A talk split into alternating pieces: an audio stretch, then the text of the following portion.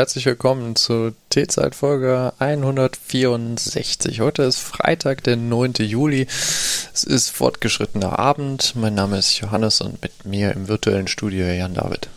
Guten Tag. Wie geht's, wie steht's? Oh, geht weiter, ne? Äh, ich habe mir einen Schreibtischstuhl gekauft. Echt? Ja, aber er ist nicht da. Oh. Ich habe dann, äh, nachdem wir letztes Mal über, äh, war doch letztes Mal, haben wir letztes Mal geredet. Ja? Haben wir über deinen Schreibtischstuhl geredet, glaube ich. Ah ja. Und ähm, dann habe ich den mir angeguckt nochmal und äh, also nochmal. Äh, den, den ich habe, oder was? Ja, den habe ich dann bestellt, weil er auch gerade in zwar in einer hässlichen Farbe, aber relativ günstig war. und, da, und ja, es gibt so, so, so einen fiesen Beige-Ton. Also es ist nur, ja. der, nur, der, Sitz, der so beige ist. Alles andere ist ja beige gleich. sempre. Mhm. Aber der war irgendwie 50 Euro billiger als alle anderen. Da dachte ich so, ja gut, der sitzt sich drauf. Was ist, das ist mir egal, wie das aussieht. okay. Und dann so, ja komm, klick. Und äh, ja, Amazon meinte so, ja, Samstag, nee, Freitag ist er bei dir. Das war letzte Woche, glaube ich. Ich sag nur, momentan ist blau ohne Kopfstütze im Angebot. Ja, ich überlege auch gerade nochmal zu, noch mal zu kaufen. Für 200. Für 200 jetzt. Ich überlege gerade zu stornieren und nochmal zu kaufen, weil mittlerweile sagt Amazon, ja, die Bestellung ist eingegangen, wir sagen dann Bescheid, wenn was da ist und wir es mm, verschicken können. Das war bei mir auch so. Wo ich mir denke so, ihr Hurensöhne. Erst sagen sie, ja, äh, Prime, total, alles da. Dann klickst du auf Kaufen. Ja, kommt Freitag. Dann, okay, kommt Samstag. Und dann, ja, wir sagen Bescheid, wenn es kommt.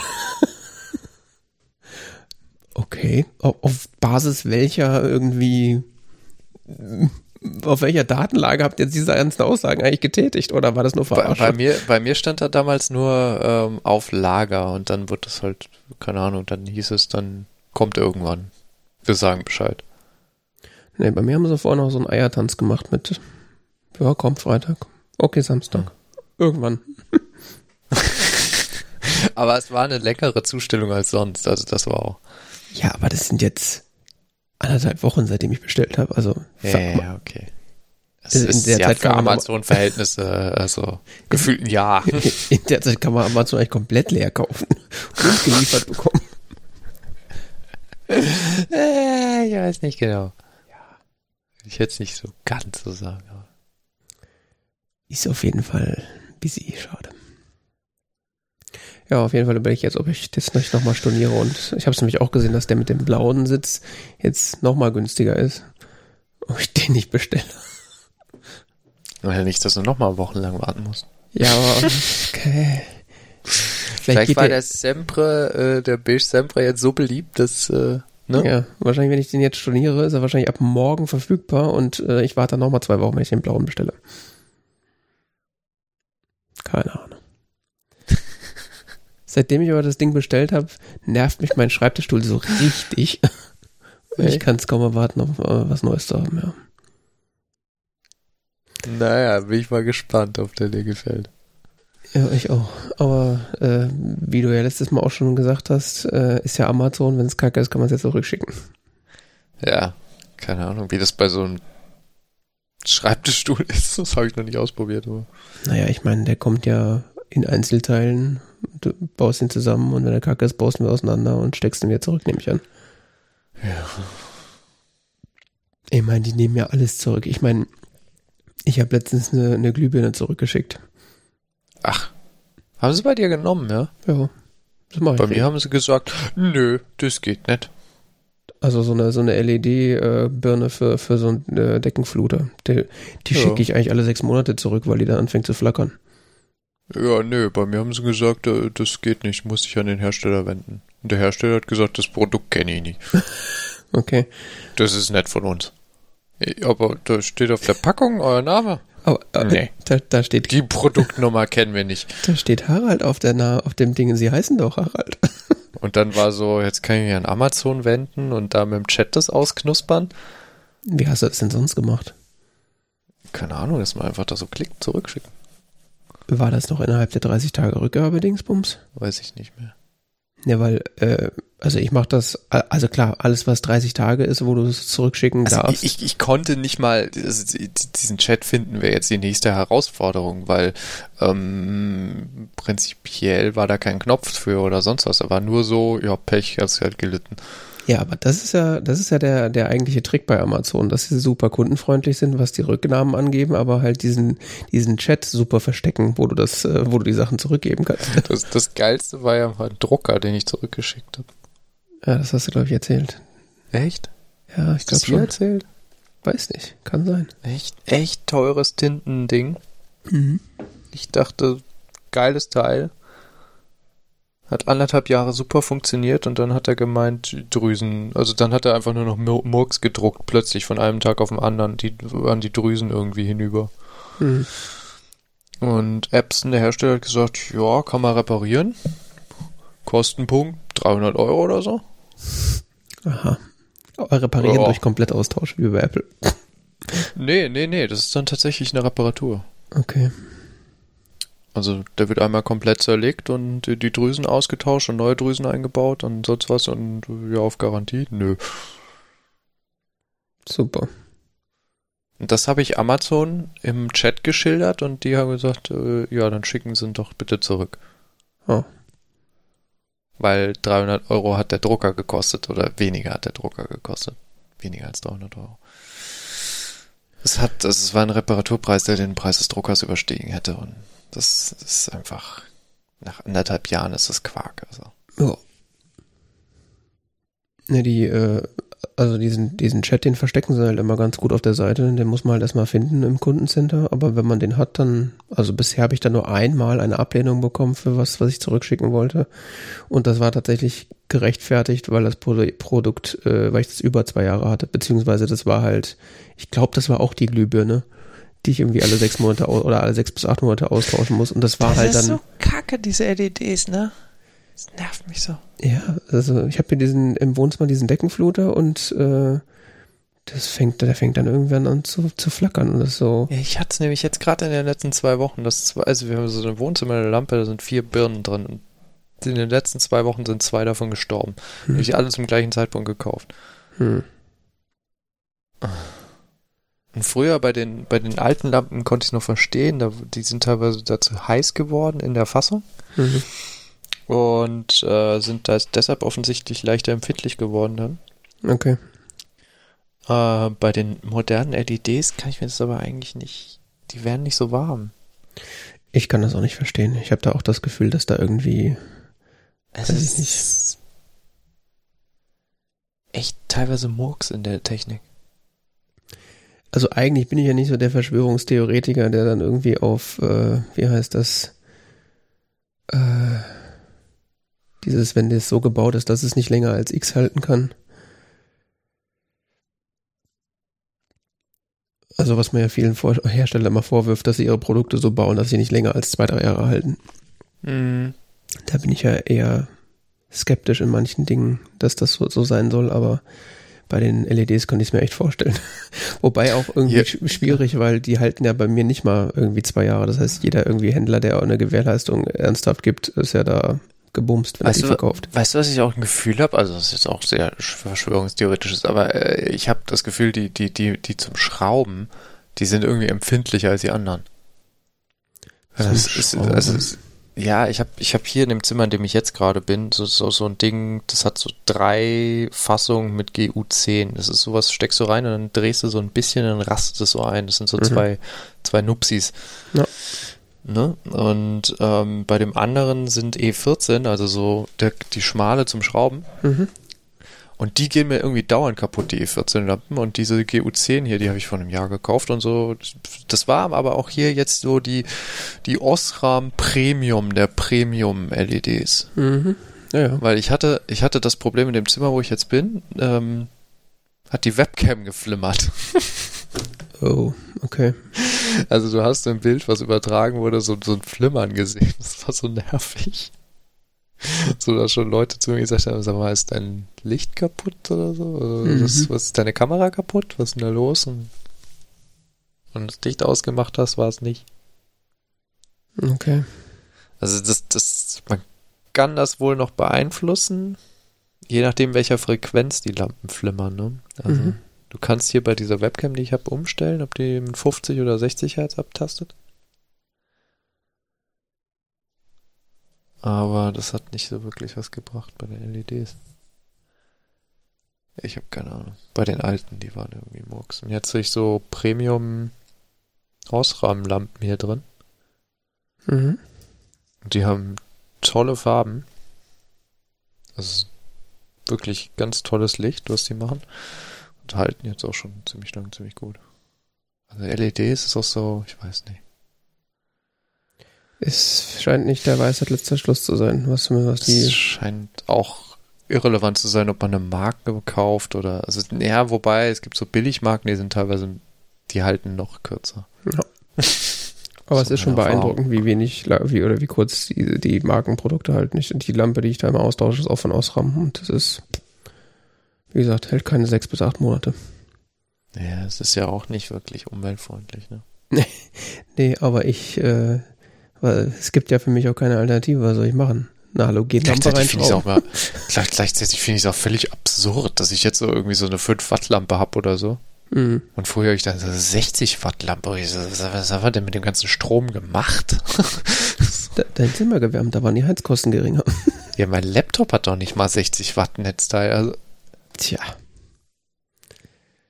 und Das- das war nur, um eine Glühbirne zu befeuern. Das ist doch, also, schon witzig. es, erscheint mir rückblickend jetzt so völlig absurd. So. Ja. Macht nicht so viel Sinn. Naja. Also wenn es irgendwelche Empfehlungen für haltbare LEDs gibt, äh, ich bin da offen. Oh ja, gerne. Auch absurd ist äh, übrigens äh, das, was die Telekom letztens bei mir abgezogen hat. Ah? Äh,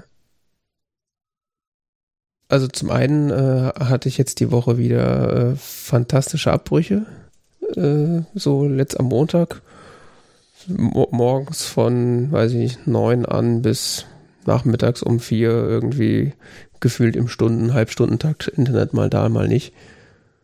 Und dann mal wieder eine Störungsmeldung geschrieben und dann hieß es so, ja, äh, wir haben da was gefunden, wir gucken da mal, wir rufen die Zeitner an. Gefunden. Ja, also manchmal sagen sie, sie finden nichts und manchmal sagen sie, sie haben da was entdeckt. Äh, und dann wurde es auch besser. Also da hatte ich dann noch einmal am Tag einen Abbruch, was ich immer noch nicht als irgendwie akzeptabel äh, für akzeptabel halte. Und dann haben sie geschrieben, ja, sie haben die Störung behoben. Und dann, ha- also ich soll das mal beobachten und dann, äh, wenn es weiter schlecht ist, dann nochmal äh, irgendwie mich melden. Dann war es jetzt halt bis heute, also heute Nacht hatte ich auch wieder einen Abbruch. Habe ich dann das Ticket wieder aufgemacht und gesagt so, ja, ist immer noch Kacke. Und äh, während das so vor sich hingelaufen ist, äh, klingelt es dann irgendwie eines äh, eines Nachmittags. Äh, ich war gerade äh, saß gerade am Arbeitszimmer am Arbeiten, klingelt es an der an der Wohnungstür wohl bemerkt, also nicht an der Haustür. Also es ist ein Mhm. unterschiedliches Klingelsystem und stehen da so zwei Telekom-Auguste vor vor der Tür. Ah, gleich zu zweit. Mhm, Also so äh, ausstaffiert wie so wie so ein Merchandise-Männchen mit mit Kappe, Umhänger und das schon fast ein bisschen auffällig war. Ich dachte, diese Menschenfänger kommen in der Corona-Zeit jetzt immer alleine. Ja, anscheinend äh, nicht. Und äh, haben mich dann irgendwie gefragt, ja, äh, ob ich denn Telekom-Kunde bin und äh, beziehungsweise wie, wie denn, ob, ob ich Probleme mit dem Netz hätte. Ich so, yo. Allerdings, ja, es sind ja auch gerade sehr viele Leute im Homeoffice und da ist das Netz gerne mal überlastet. Aha. Was? Ihr wisst schon, wie euer DSL funktioniert, oder? Nee, das wissen die nicht. Ist denen auch scheißegal. Äh, habe ich so, aha, okay. Und so, ja, Sie haben Glück, äh, wir schalten bei Ihnen jetzt äh, Glasfaser. Ja. Äh, was? Oh, cool. Im ersten Moment dachte ich so, okay, das kann irgendwie nicht wahr sein, das ist irgendwie zu gut. Und dann meinte so, ja, also können wir Ihnen dann hier, äh, haben sie dann, auch- hatte eine so ein Tablet dabei gehabt, äh, haben sie meinen Namen eingegeben und mein Geburtsdatum und haben dann mein Telekom-Kundenprofil aufgemacht. Also bis zu dem Zeitpunkt war ich mir noch nicht sicher, ob es Betrüger sind oder nicht. Also äh, äh, illegale Betrüger meine ich. Also das ist, Ob man, wenn man bei der Telekom äh, in so einer Position arbeitet, nicht trotzdem Betrüger ist, sei jetzt mal dahingestellt. Aber äh, es scheinen, schien auf jeden Fall wirklich bei der Telekom zu arbeiten. Äh, oder sie haben sehr gute, äh, oder die Telekom hat halt ihre Nutzerprofile nicht, nicht gut abgedichtet, das kann auch sein. Aber ich gehe mal davon aus, dass das jetzt Leute waren, die bei der Telekom gearbeitet haben und äh, haben mir dann angeboten, so ja, und dann äh, schalten wir ihnen Glasfaser und dann wird ihr Anschluss auch äh, viel stabiler und äh, ja, und ich, und was, und schneller. Ja, also nee, sie haben ja schon 250 Mbit. Was? also ist das dann kein Fiber to the Home. Nee, nee, Fiber to the Home ist das nicht. Äh, das ist in Frankfurt so in den nächsten ein bis zwei Jahren vielleicht zu erwarten. Äh, Fiber to the Curb ist das. Das wird von der Telekom vermarktet als dein Glasfaseranschluss. Teilweise. Ja, und dann. Also von so Menschenfängern da, wie so. Und dann haben sie da irgendwas geschwallt, dass mein Internet davon stabiler wird. Und da dachte ich so, aha, okay ja, von mir aus, wenn es was bringt, ist ja okay. und dann sind sie da diese Vertragsdetail durchgegangen. Also ich habe aktuell, ähm, habe ich ja noch so ein Disney Plus laufen, was über die Telekom läuft, weil es da billiger ist. Und dann meinten sie, ja, das Disney Plus wollen sie jetzt behalten. Ich so, ja, schon. Ja, und dann ist da noch Magenta TV drin. So, ja, nee, das kannst du mal gleich rausstreichen. was soll ich mit dem Scheiß? So, ja, das geht leider nicht. Das ist da ja mit drin. So, aha. Aber das kostet dir auch nicht mehr. So, ja, okay, von mir aus. Ja, und dann würden sie so 60 Euro im Monat zahlen. Nee, kannst vergessen. Ich zahle aktuell 50, ich zahle jetzt nicht 60 für nichts, was besser wird. Ja, wie sie zahlen 50? Ja, ich zahle 50 Euro. Hä, okay, aber mit Disney Plus dann haben sie da stundenlang rumgerechnet und irgendwie sich überlegt, wie das denn sein kann, dass ich 50 Euro bezahle. Das wäre ja viel zu billig. Ich so, yo, ich habe den Vertrag vor über einem Jahr online abgeschlossen. Ach, online haben sie das gemacht. Ja, da ist da nochmal irgendwie ein Rabatt dabei. Ich so, yo, der hat äh, im ersten hier sechs Monate irgendwie 20 Euro gekostet und ab dann 50. Ja, das ist natürlich ein verdammt gutes Angebot. Hm. Ja, das macht jetzt überhaupt keinen Sinn, dass wir ihnen das jetzt hier anbieten, weil dann würden sie ja mehr bezahlen. So, ja, merkt er selbst, ne? Ja, und dann haben sie sich äh, selbstständig dazu entschieden, äh, dass das gar nicht Schön. so äh, für mich passen würde und äh, sind dann wieder gegangen, beziehungsweise sagten, sie würden mir das trotzdem nochmal postalisch zuschicken, dann könnte ich mir das ja, wenn ich möchte, nochmal überlegen. Ach ja, wie nett, ja. Und äh, ich bin jetzt im Nachhinein immer noch nicht sicher, wo wollte man mir da wirklich irgendeine Verbesserung verkaufen oder war das nur ein billiger Trick, um Magenta TV zu verkaufen? Ja, die laufen halt rum, versuchen Verträge zu verscherbeln, ne? Ja, aber es ist ja der gleiche Vertrag, den ich vorher auch hatte, nur mit, mit Magenta TV dabei. Das mit der Glasfaser, das glauben sie auch selber nicht. Weil ich dachte, hab dann auch gefragt, so, ja, was ist denn dann da anders? Ja, da äh, machen wir dann einen Technikertermin und dann wird äh, an dem äh, Verteilerkasten wird das dann geschaltet. Was wird denn da geschaltet, bitte? Das Kupfer ja, ist immer noch das gleiche. TV. Magenta TV. Nee, sie haben ja die ganze Zeit was von Glasfaser gefaselt. Ja, das ist ja auch Glasfaser. Ja, aber die ist doch auch jetzt schon an dem Verteilerkasten. Die wollen wir doch nicht erklären, dass da nur Kupferkabel dranhängen. Sie haben das vielleicht noch nicht so ganz genau verstanden, wie das so funktioniert. Das wurde in dem Briefing jetzt nicht so genau erklärt. Ja, also das war echt.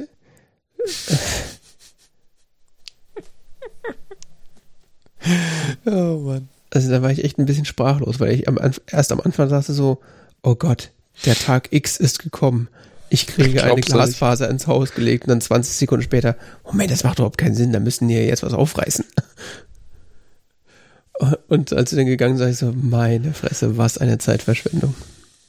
Und was für eine Unverschämtheit vor allen Dingen. Also das ist einfach. Wie kriegt man denn da Disney Plus dazu? Es gab äh, als Disney Gibt's Plus nicht in, mehr, oder? Ich weiß es nicht. Ähm, als das Disney Plus in Deutschland gestartet ist, gab es da so ein Angebot, dass du das sechs Monate kostenlos kriegst mhm. ähm, mit einem Telekom-Vertrag. Also das konntest du zu jedem Telekom-Vertrag dazu buchen. Und dann war das ganz lange nur ich das ja nicht mehr.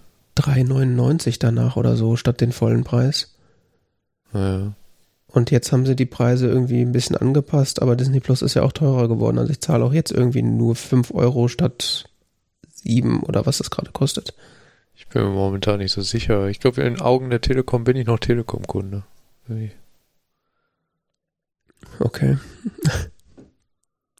Aber das, Oh. waren, aber das waren eh so Vollspezialisten, die standen, wollten dann reinkommen und meine Router sehen, um zu wissen, ob Also- dann das mit der Glasfaser auch funktioniert. Ich so, nee, natürlich Die- die- nicht. Das ist ja kein, das ist ja ein normaler VDSL-Router. Die gucken das Ding an. Ja, ja, doch, das geht, das passt mit unserer Glasfaser. Was? Ja, das wird halt so verkauft. Das ist halt ein Marketing-Gag, ne?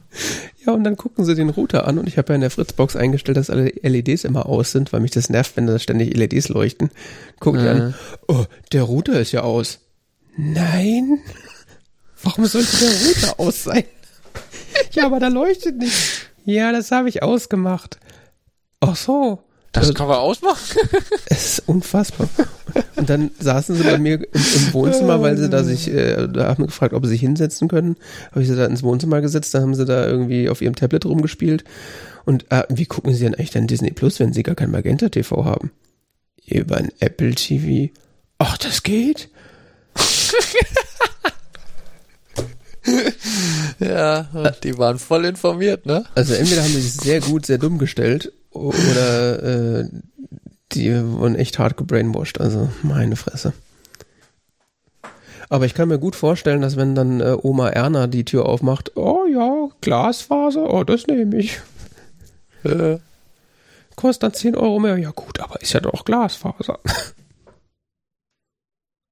Ich meine, mein, äh, mein Kabelfernsehen-Provider, äh, der ja auch immer bewirbt, dass er, dass er mir Internet geben könnte, äh, Äh.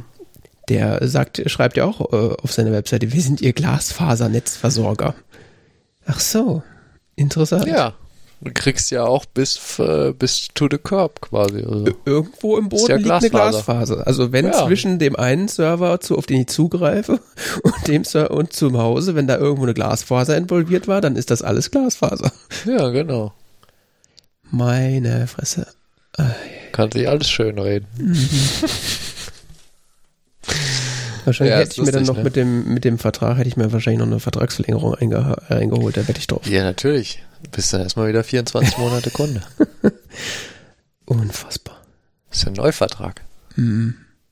Ja, Vertragsverlängerung, aber ist ja auch mindestens nochmal 24 Monate oben drauf Wenn auf das die normale Laufzeit. abschließen, ist das sicher ein Neuvertrag. Wahrscheinlich. Wir müssen den Alten dann leider für sie kündigen. Äh, Was? Sie, ach, sie haben doch auch nur 48 Stunden drin kein Internet.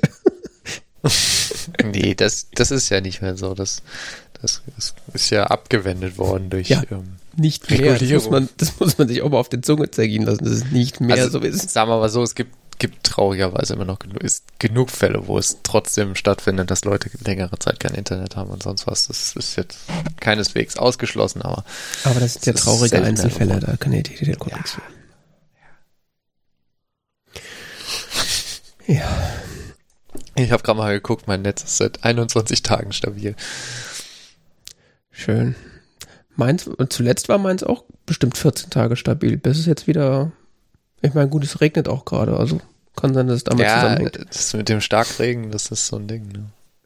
Wobei, als es angefangen hat, war das Wetter eigentlich total gut, aber das naja, war es auch immer.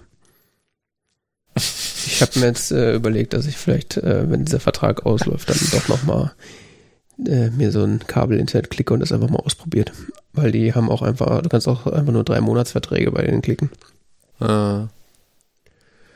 Aber leider bieten sie aktuell nur diesen 500er an, mit dem man nur 24 Mbit ab hat. Und ich hätte dann die 50 Mbit hoch, hätte ich dann schon gerne. Ich hab krieg von der Telekom immer noch Rechnung. Hä? Hm. Ja, das geht nicht anders. Okay, aber da, da musst du auch was für zahlen oder was? Ich habe keine Ahnung, ich lasse es wahrscheinlich zurückgehen. Ähm, ich habe hier eine Kündigungsbestätigung liegen mit dem Vertragsende zum so und so vierten Juni. Ähm, Okay. die können mich mal. Ja, ich habe keine Ahnung, ob die jetzt glauben, dass das der Vertrag weiterlaufen wird oder sonst was. Teilweise kriegst du die Info von der Telekom so, ja, das ist so gedacht, weil das geht im Buchungssystem nicht anders und so. Die kriegen das dann alles zurück. Äh. Keine Ahnung. Wie die Story noch weitergeht, das werde ich rausfinden. Ich hatte noch keinen Nerv, mich mit dem längerfristig auseinanderzusetzen. Wow. Okay. Du wolltest was zur Automatisierung erzählen. Ah, ich weiß gar nicht, ob ich das noch will. Dann nicht? Ja, es ist auch nicht so spannend. Ich habe nur äh, mal rumgespielt, Sachen zu automatisieren im Internet. Dieses If This Then That ist, äh, fand ich irgendwie nicht mehr so cool. Die, die haben irgendwie komische Sachen gemacht und ich bin ja ein großer Anhänger von Pinboard. Mhm. Und der, ich kann seinen Namen nicht aussprechen, der Macher von Pinball. Mhm der hat äh, auch mal da vor einigen Jahren drüber geblockt, if this then that. Die haben plötzlich gesagt so, hey, du hast jetzt voll die Opportunity, du musst nur deine komplette API umbauen, dann kannst du mit uns zusammenarbeiten. Und er so, hä? Äh, so, so Späßchen haben die da getrieben und haben ihn teilweise da versucht, dann auch so unter Druck zu setzen und so. Ganz komische Sachen sind da gelaufen, bis hin, dass er gesagt hat, ja, mach doch einen Scheiß alleine okay. ihr meinen Dienst hier anbinden wollt, dann ihr seid doch die, die kommen und macht doch selber. Also, äh, ich kann die Story nicht mehr ganz exakt wiedergeben, also das kann man auf seinem Blog nachlesen, wenn dann das interessiert. Auf jeden Fall, ich hatte da, hatte If This Then That, hatte ab dahin für mich irgendwie immer so ein Geschmäckle.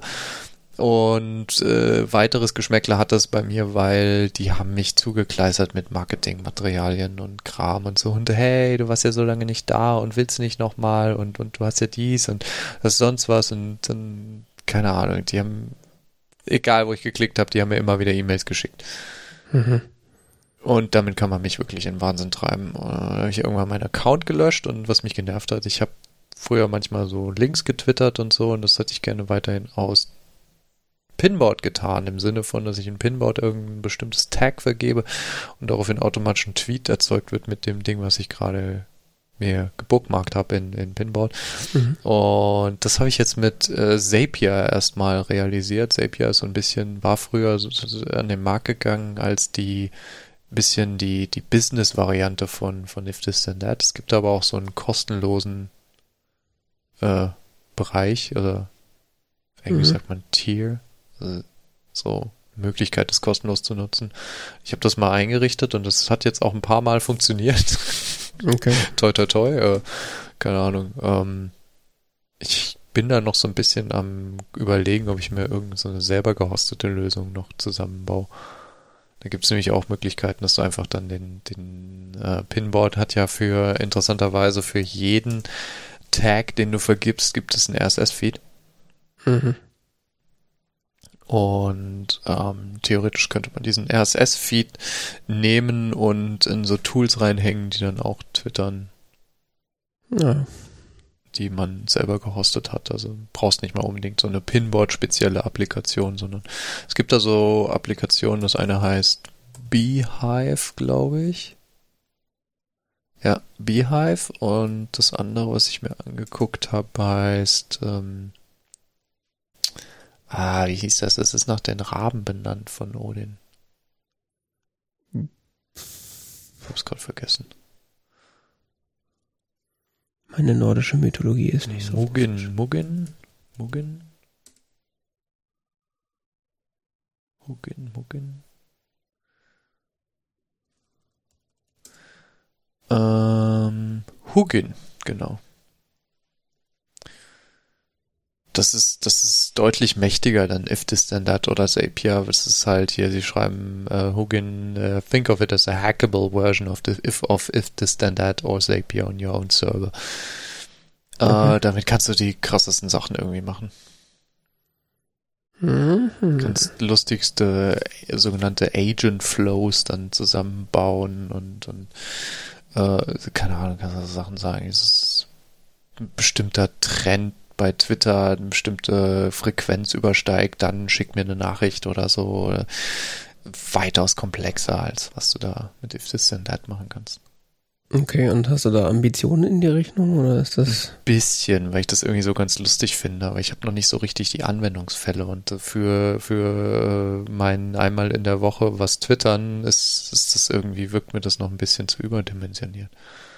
Ich wollte gerade sagen, es ist ja schon so ein bisschen mit Kanonen auf Spatzen geschossen, nur um das jetzt ja, umzusetzen. Genau. Kannst du einfach so, ich meine, heutzutage wir leben ja in, in, in, in Docker-Zeiten. Mhm. Das heißt, so Software hochfahren ist ja jetzt, besteht für mich daraus, ähm, eine, eine Docker Compose-Datei zu schreiben. Mhm. Die den Container oder die Container halt hochfährt und dann mache ich das an Und das hat dann gleich alles, was es braucht und läuft halt irgendwo. Das ist jetzt nicht mehr so der große Akt, das ist dann, das ist äh, so Software zum Laufen zu bekommen, aber ja, was will man denn damit, ne? ja. Ich habe da noch nicht so, was ich noch gerne hätte, wäre, also was, was sich mich so auch so beschäftigt ist, ich hätte, würde gern so manche Twitter-Kanäle äh, lieber als RSS-Feed abonnieren. Mhm. Ähm, dafür gibt's aber, das, das ist, soweit ich weiß, kann dir dieses Ding hier so keine RSS-Feeds quasi bauen. Das habe ich noch nicht entdeckt. Vielleicht habe ich es auch übersehen, aber das habe ich zumindest nicht entdeckt, dass es das quasi als Service raushaut. Und ähm, dafür gibt es aber so eine andere Software, die heißt RSS Bridge. Mhm. Ähm, ich habe auch noch nicht umgesetzt. War nur so Bereich Automatisierung, der mich in der letzten Zeit so beschäftigt hat. Irgendwie so ein bisschen am Rande. Ich wollte das mal erwähnen. Also RSS Bridge ist ganz cool. Das ist so ein PHP-Projekt. Das kannst du auch theoretisch auf dem Uberspace hosten. Mhm. Es braucht äh, eigentlich nur so Standard PHP-Extensions und das war's. Und das macht dann was? Ähm, da kannst du einen Twitter-Feed zum Beispiel, kannst einen Twitter-Account reinhängen oder einen Instagram-Account oder sonst was und der macht dir dann ähm, dafür einen RSS-Feed. Ah, okay. Oder eine Wikipedia-Seite oder einen YouTube-Kanal oder ein, was weiß ich nicht was. Ich hätte ja eigentlich viel lieber, dass Leute äh, keine Threads mehr auf Twitter schreiben, sondern lieber einen Blogpost schreiben. Ja, ja, keine Ahnung. Es gibt zum Beispiel so Institutionen, denen ich auf Twitter folge, die ähm, zu Themen twittern, die mich interessieren und die dann aber keinen vernünftigen RSS-Feed haben für ihren Kram oder so. Ja, das. das ist, ich will eigentlich nur sehen, wenn die eine Pressemeldung rausgeben, aber für ihre Pressemeldung haben sie keinen RSS-Feed. Furchtbar. Ja, das nervt. Ja, es gibt auch so ein, zwei Seiten, die ich irgendwie gerne lesen würde, aber nicht lese, weil sie kein RSS-Feed haben und ich gehe auch nicht auf deren Webseite. Also was soll das denn? Ja, ich habe auch so in letzter Zeit so mit so Diensten rumprobiert, die sowas machen, die dann, wo du auch so sagen kannst, ja, dies und dies. Es gibt, es gibt so ähm, Dienste, die, die dir Webseiten in Feeds übersetzen. Mhm funktionieren so unterschiedlich gut. Wollen da häufig auch Geld für. Hm. Ja, wenn man bedenkt, dass die meisten irgendwie Blogging-Plattformen oder Webseiten CMS ja schon irgendwie so RSS-Feature eingebaut haben. Oder früher zumindest, ich weiß nicht, wie es mittlerweile ist, aber wundert mich das immer, dass dann Leute das dann irgendwie aktiv deaktivieren oder das irgendwie so verstecken auf ihrer Seite, dass man es nicht findet. Ja. Schon irgendwie bekloppt. Ja, in dem Fall waren das tatsächlich Typo 3 Seiten. ja, da kennst du dich besser die waren, aus. Ja, die waren in einer Art umgesetzt, da war die, die, die, der News-Bereich in einer Art jeweils umgesetzt, äh, dass, ähm, dass da kein RSS-Feed rauskam. Hm. Oder ich sag mal so, es hätte eigentlich keinen großen Aufwand mehr erzeugt, da noch ein RSS-Feed zu erzeugen, aber es wurde halt nicht gemacht anscheinend. Das ist halt bei Typo 3 nicht so automatisch. Es ist halt, Typo 3 ist halt eine andere, andere Form von CMS als jetzt WordPress, wo WordPress hast du ja quasi auf jeder Seite überall, keine Ahnung, ist ja zugekleistert in der RSS-Feed. Die musst du ja richtig raushacken, wenn du die nicht haben willst. Ja, das ist ja quasi die Hauptanwendung von WordPress, ein RSS-Feed erzeugen. Genau, und bei Typo 3 ist halt bietet dir halt mehr so, so eine Schnittstelle zwischen Datenbank und Web. So, und da drauf, da drauf kannst du irgendwie so gefühlt alles bauen. Und natürlich gibt es auch Möglichkeiten dafür Blogs oder für Newsbereiche oder sonst was. Und natürlich gibt es auch Möglichkeiten, RSS-Feeds zu erzeugen. Das ist überhaupt keine Frage, aber musst du halt einbauen. Ja. Was äh, wird dann nicht gemacht. In dem, in dem Kontext, weil wir gerade darüber sprechen, über RSS Bridge oder ich jetzt auf RSS Bridge gekommen bin, ich habe dann ähm, noch was anderes entdeckt und zwar, was mich fürchterlich nervt, sind Newsletter. Mhm. Äh, aber manche Institutionen, deren Nachrichten ich empfangen möchte, beharren halt darauf, diese Nachrichten nur in Newslettern zu verschicken. Ein Traum. Ja. Und es gibt einen Dienst von einem netten äh, Menschen, der heißt Kill the Newsletter. Mhm. Das ist ganz lustig. Das Projekt ist auch Open Source, aber er bietet es auch gehostet an.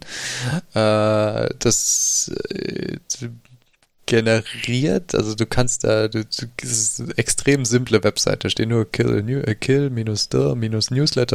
und du gibst halt einen Newsletter-Namen und drückst Create Inbox. Was dann passiert ist, es wird eine eine eine E-Mail-Inbox generiert mhm. auf at killthenewsletter.com und gleichzeitig wird ein RSS-Feed generiert. Mhm. So, und wenn du diesen RSS-Feed abonnierst, siehst du alle E-Mails, die ankommen. Also er konvertiert die E-Mails, die an diese spezielle Adresse kommen, in einen RSS-Feed. Nicht schlecht. Das ist total cool. Ich habe leider keine. Du kannst es auch selber hosten, aber es ist selber, ja, ist nicht ganz einfach. also du musst halt einen E-Mail-Server haben und sowas, der das dann mitmacht. Und ich habe leider, also ich glaube, ich habe überhaupt keine Newsletter mehr irgendwie abonniert, die so wichtige Infos irgendwie enthalten. Also das, was dann so an Newslettern in Anführungszeichen kommt, ist dann mehr Spam oder halt Werbung. Hm. Ja, ich habe ein paar ausgewählt, aber das nervt mich auch, weil ich E-Mails, keine Ahnung, ja, E-Mail krieg so viele E-Mails am Tag, es nervt mich dann. E-Mail muss sterben, das ist einfach nichts gut. Das ist halt, naja, ich weiß nicht, auf der Arbeit habe ich, sind meine E-Mails in, in MailMate so durchgefiltert und sonst was, dass ich die, die für mich relevanten Informationen sofort sehen kann. Und es auch gut funktioniert als Informationssystem. Weil ich halt Kommunikation, Informationen voneinander trennen kann. Aber bei meinen privaten E-Mails ist das mehr so ein kreatives Chaos und ich dazwischen drin noch so ein Newsletter habe, dann übersehe ich die immer wochenlang oder so. Das nervt mich. Ja, und man liest es so, sich auch nicht hin und liest mal irgendwie genüsslich eine E-Mail. Das ist ja auch. Ja, ich weiß nicht, ich tue das überhaupt nicht. Also es gibt ja viele Leute, die das, die das wollen. Es gibt unzählige Dienste, die machen sowas. RSS to Mail. Ist überhaupt kein Problem. Ja, Gott. ja. Das ist ein Riesending. Aha. Ich weiß nicht, warum man das möchte, aber Ja, es gibt ja auch irgendwie ganz viele so Tech-Blogger und so, die irgendwie als, als Special Feature, wenn du denen irgendwie Geld gibst, dass du dann irgendwie von denen einmal die Woche ein Newsletter bekommst mit irgendwie noch mehr Informationen. Und ich denke so, ich will doch gar keine E-Mails bekommen, lass mich doch in Ruhe. Ja. Ich will, ich will, keine Ahnung, ich finde es schon nervig, da so E-Mails von Amazon zu bekommen oder so. Aber ja, das könnten sie eigentlich auch mal lassen. Ich meine, die pushen mir einfach doch in der App den ganzen Scheiß schon. Was soll denn das in den Mails dann noch? Also für mich ist, ich habe E-Mails sind für mich ja zwei Hauptfunktionen. Das eine ist Informationen zu Prozessen, die ich angestoßen habe oder die, also zu Statusmeldungen. Äh, sei es von, du hast hier bestellt, hier ist die Bestellbestätigung zu, äh, äh, hallo, ich bin dein Server und ich bin kaputt. Mhm. Oder so. Und das andere ist halt Kommunikation. Aber dieses Information im Sinne von äh, News, das, das hat für mich nichts in E-Mail zu suchen. Ich weiß nicht. Ja. Das geht mir ähnlich. Das ist für mich eine eigene Welt. Das hat da nichts. Das, das konsumiere ich auch zu anderen Uhrzeiten und so. Ich weiß nicht, ich gucke morgens mal auf meine E-Mails oder so. Oder will ich mich jetzt nicht hinsetzen und irgendwie so eine Dreiviertelstunde so einen längeren Newsletter lesen? Äh, ich gucke eigentlich relativ. Äh, und, und es kommen dann noch so Sachen dazu, wie dass du so ein Newsletter hast und so. Kann ich den jetzt in Instapaper bewegen? ja. Ja, ich weiß nicht, ich gucke schon irgendwie regelmäßig meine E-Mails, aber das ist dann meistens so ein, ich lösche oder archiviere den meisten Kram sowieso direkt. Mhm. Oder ignoriere ihn, je nachdem. Aber ich lese da eigentlich fast nichts, weil ja, ich ignoriere das die Woche über und lösche es dann am Wochenende. Ja, da steht ja eh nichts drin. Also ja, Ihre Bestellung wurde versandt. Ja, da habe ich brauche ich den Betreff lesen. Ja, das kann ich dann auch lassen. Also ja, ja, das archiviere ich immer weg. Keine. Ahnung. Und irgendwann lösche ich es dann. Ja, ähm, das waren so drei Sachen, die mich in, so im Bereich Automatisierung in den letzten zwei Wochen mal beschäftigt haben. Und du hast noch mehr Software gefunden. Oh ja, äh, weil ich gerade bei Pinboard war. Mhm. Ähm, es gibt eine lustige Software für Pinboard äh, für Mac. Oha. Okay. Ähm, das war lange Zeit ja so ein problematisches Ding. Mhm. Gute Pinboard-Clients, äh, insbesondere für, für, für Mac. Gibt's Also so es gab vor vielen, vielen, äh, Pinboard ist ja ein Dienst, den es schon echt lange gibt. Und es gab vor, weiß ich nicht, fünf Jahren oder so, gab es noch einen halbwegs benutzbaren Client, aber der ist inzwischen auch durch die verschiedenen Betriebssystem-Updates so buggy geworden, dass man ihn eigentlich nicht mehr benutzen kann. Mhm. Und es gibt so kleinere äh, Apps, die von Leuten mal so geschrieben wurden, sei es hier, äh, um mal was zu speichern. Auch der Macher von Pinboard selber hat so eine kleine Safari-Extension geschrieben, mit der man Links speichern kann, aber die ist auch so, ja, nicht so elegant, ist so ins, ins System gehackt, so. Hm. Und äh, es hat jemand im letzten Jahr, glaube ich, oder?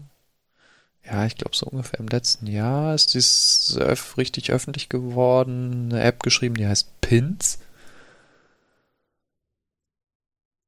Ähm, das ist noch richtig aktiv in Entwicklung äh, von, wie heißt der? Ando. Ich glaube, er lebt in Kanada. Er oder sie. Mhm. Und ähm, die, ist, die ist richtig cool inzwischen. Also die ist wirklich gut nutzbar. Hat eine ganze Reihe Features, also auch so, dass man aus, äh, seine, seine Pins mal tatsächlich alle sieht oder so. Ich hatte teilweise mit so Applikationen das Problem, dass dann nur manche ge geladen wurden oder sonst was. Ich habe ja etliche tausend. Ähm, die üblichen, dass man so Channels abonnieren kann, was man ja auf äh, Pinboard kann, was kaum jemand weiß. Mhm. äh, ähm, also man kann ja auf Pinboard nicht nur Pins, also Bookmarks oder, oder Lesezeichen zu Deutsch ablegen, sondern es gibt dazu gleichzeitig auch so ein bisschen so eine Community in dem Sinne, dass man auch sehen kann, was andere Leute ablegen, sofern sie es denn öffentlich machen. Mhm. Und man kann ja auch äh, Tags abonnieren. Das heißt, man sieht dann, äh, sieht unter äh, den abonnierten Tags, dann kann man sich angucken, was andere Leute unter einem bestimmten Tag abgelegt haben. Ja. Oder man kann auch Leuten folgen, also so ein bisschen so wie so ein soziales Netzwerk und äh, kann sich da so ein Netzwerk bilden an Leuten, denen man folgt. Ist nicht so wirklich viel genutzt, aber es sind schon irgendwie ganz lustige Features. Es ist jetzt auch alles verfügbar in der App und ähm, das, was für mich erfreulich ist, sie bietet auch ähm, so ein Share Sheet Extension. Mhm. Das war etwas, was mich lange Zeit genervt hat, weil in, in der App Reader, die ich für RSS-Feeds benutze, gab es keine Möglichkeit, also der, der, der Macher von Reader hat in einer der jüngeren Versionen die, diese Anbindung an Pinboard rausgeworfen. Es gibt quasi keine, keine eingebauten Sharing-Möglichkeiten mehr. Früher war in Reader so ganz viele verschiedene Dienste angebunden, also dass du da Instapaper, Pinboard, keine Ahnung was, was es halt noch so an Diensten gibt, da konntest du einfach in Reader aktivieren und dann hat Reader mit diesen Diensten geredet und das hat er halt in Reader 4, 5, 3, 4, 5, keine Ahnung, was gerade aktuell ist.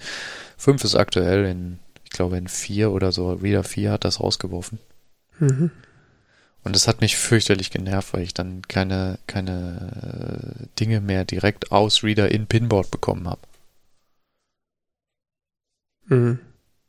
Nur über Umwege, nur über den Browser oder so. Oder dann halt den, in den, im Browser öffnen die Seite und dann halt über äh, mein Bookmarklet oder wie auch immer dann halt in Pinboard bekommen. Wir sprechen jetzt immer noch vom Mac, ne? Ja, wir sprechen Okay. nur vom Mac. Ich benutze nichts anderes. Ich habe keine Ahnung. Ja, weil auf dem iPhone ähm, habe ich da mittlerweile so einen äh, Shortcut für. Stimmt, auf dem iPhone gibt es mehrere Apps, die so ShareSheet-Extensions anbieten. Also ShareSheet-Extension heißt, dass man halt äh, auf diesen Pfeil lustig dann klicken kann und dann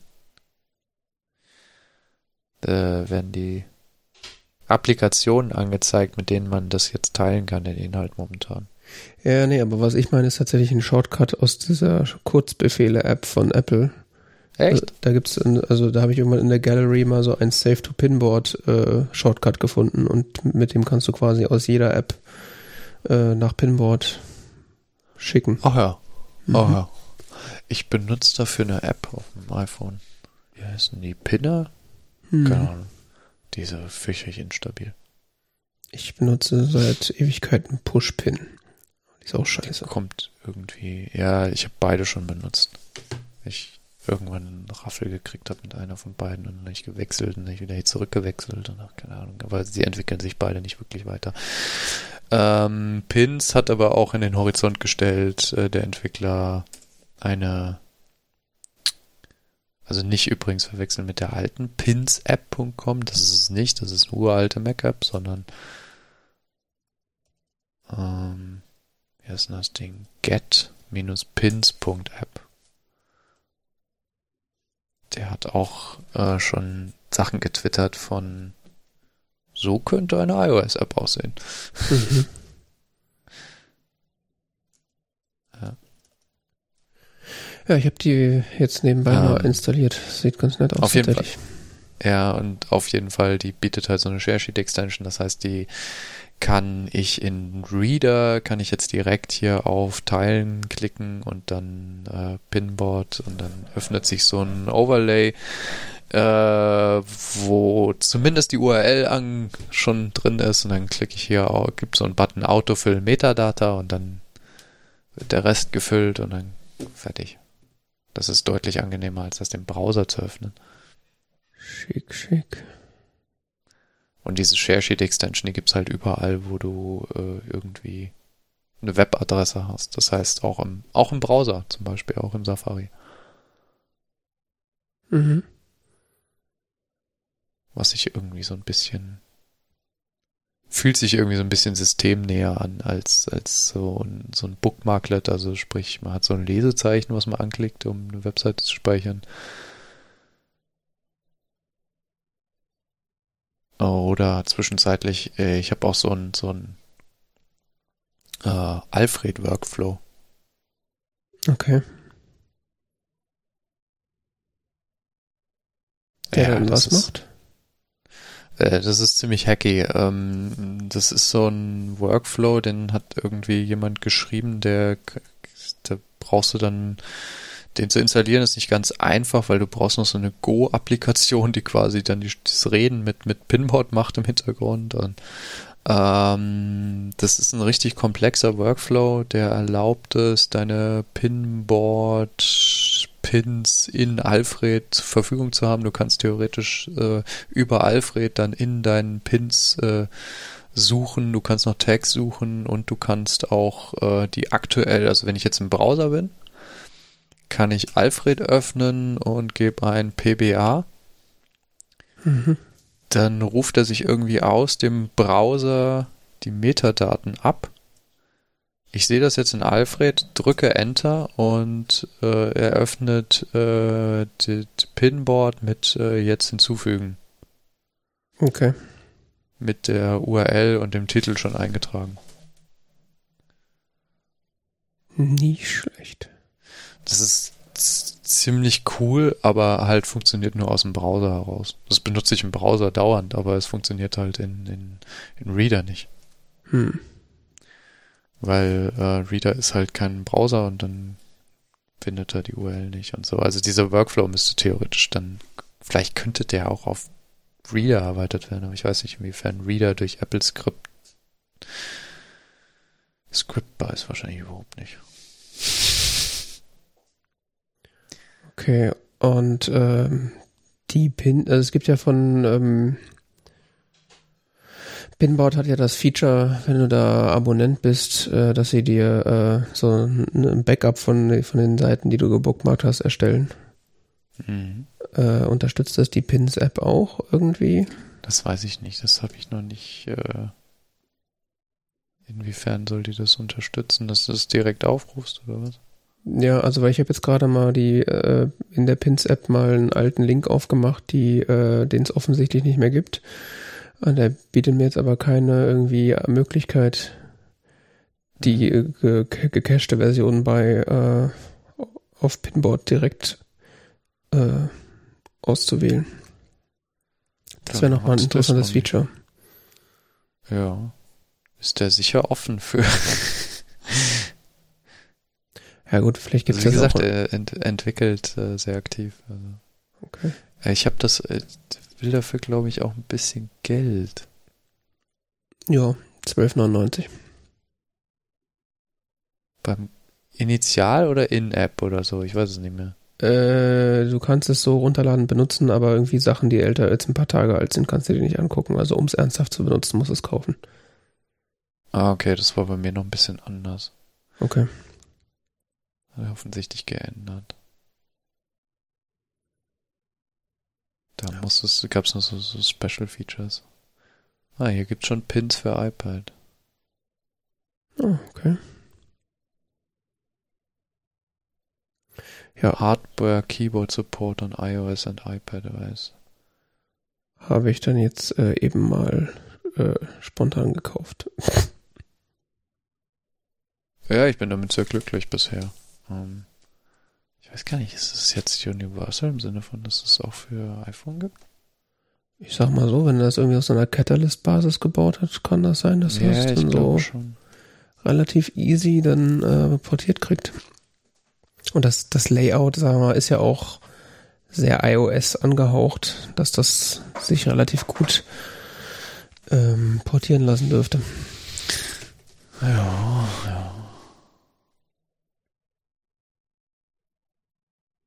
Ja, ist ziemlich cool, ehrlich gesagt. Also ich glaube, äh, so accessible war mein Pinboard noch nie für mich, weil er auch diese kleinen Vorschau da immer direkt anzeigt. Weil es gibt so oft, dass ich irgendwelche Links gespeichert habe mit so einem Schrotttitel, dass ich am Ende nicht mehr weiß, was da drin ist. Und mit dem kleinen Thumbnail und der äh, entsprechenden Unterüberschrift. Und vor allen Dingen, dass es halt auch direkt, wenn du da drauf gehst, dann die Seite schon lädt. Ist halt irgendwie viel schneller, als wenn da jetzt äh, in Pinboard auf der Seite draufklickst und dann ein neuer Tab aufgeht und dann da reinguckst. Das halt alles so in einem Fenster abläuft, macht das halt irgendwie ziemlich gut. Hm. Ja, ist sehr lustig. Ich kann hier nach Seiten filtern, sogar in Pins. Das gibt's auf Pinboard nicht so in der Art. Was bewirbt er hier noch? Ja, ich glaube, man braucht sowieso also, mehr dedizierte Software für Webservices. Dieses alles ist eine Web-App, das ist einfach nichts. Ja, der, wie gesagt, das ist wirklich aktiv in der Entwicklung. Ich finde es total cool. Also. Ja, sieht gut aus auf jeden Fall. kamen allein im letzten Jahr, im letzten halben Jahr ein paar Versionen von raus. Und äh, bloggt auch darüber und so. Ja. Ich muss das jetzt mal zumachen, sonst ver verliere ich mich in meinem Pinboard. ja. Tipptopp. Cool, ne? Ja, sehr gut. Gleich gekauft und äh, wird dann noch, noch auf die anderen Rechner überspielt.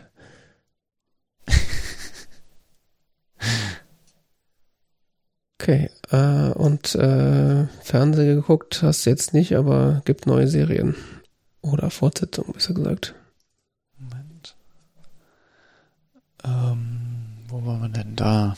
Ja, äh, was mich die letzten zwei Wochen auch so über den Weg lief, was ich dann sofort aufgeschrieben habe, weil ich so cool fand, ähm, war, dass Good Omens fortgesetzt wird. Also diese Serie, die auf der Zusammenarbeit von Neil Gaiman und Terry Pratchett basiert. Mhm. Also, die haben mal zusammen ein Buch ersonnen. Mhm. Good Omens heißt es, wo es um einen Engel und einen Dämonen geht, die äh, zusammenarbeiten. Mehr oder minder, um die Welt zu retten. Ähm, ja, das wird fortgesetzt, obwohl Terry Pratchett ist ja schon eine ganz, ist ja schon, ist jetzt eine Weile tot schon und ähm, Neil Gaiman hat gesagt, äh, sie haben aber schon, als er noch lebte, einen Plan ausgeheckt, wie es weitergehen soll und deshalb äh, und Amazon hat ihn jetzt gefragt, ob er es fortsetzt. Hm. Und er hat zugesagt. Okay, das heißt, die erste Staffel bildet quasi das Buch ab, sozusagen. Mhm. Mhm. Ja, er hat gesagt, es ist schon ein bisschen mehr als das, als das bisschen, was haben sie schon eingebaut in der ersten Staffel von der Fortsetzung. Okay. Also das, die, die, die Serie weicht ein bisschen vom Buch ab, soweit ich das verstanden habe. Ich habe das Buch leider nicht gelesen, von daher kann ich es nicht beurteilen. Aber ähm, äh, Neil Gaiman sagt, er hätte was von der von der Fortsetzung eingebaut, schon in der ersten Staffel. Okay. Good Omens habe ich leider nicht gesehen, aber wenn das, äh, wenn du da so begeistert von bist, müsste ich das ja vielleicht mal machen. Ja, es ist halt, äh, wie heißt er? Vorhin hast Ja. du noch seinen Namen gesagt. Genau. David Tennant. David Tennant, genau. Ja. Mm, David Tennant und ähm, Andere, der andere, der in Weiß rumläuft. Nicht also so David wichtig. Tennant spielt den, er spielt den. Nee, der ist auch gut. Wie heißt, wie heißt er denn? Ich echt nicht auf seinen Namen. Ähm, David Tennant spielt toll und Michael Sheen spielt toll. Michael Sheen. Hm. Okay. Also sie geben ein unglaublich unterhaltsames Paar ab, die zwei in, in dieser Serie und ich, ich fand die sehr unterhaltsam. Okay. Ja, irgendwie, also die war auf meiner To-Watch-Liste so irgendwie drauf, aber ich bin irgendwie nie dazu gekommen und dann hatte ich es auch irgendwann wieder vergessen. Vielleicht muss ich das mal machen. Und wenn es eine zweite Staffel gibt, heißt es ja auch, dass es äh, irgendeine gewisse Qualität hat. Oder zumindest eine monitä monetäre Qualität. Good Omens hat wirklich eine Qualität. Das ist, ge- das ist ja, es ist halt ein- eine Fantasy-Komödie. Mhm.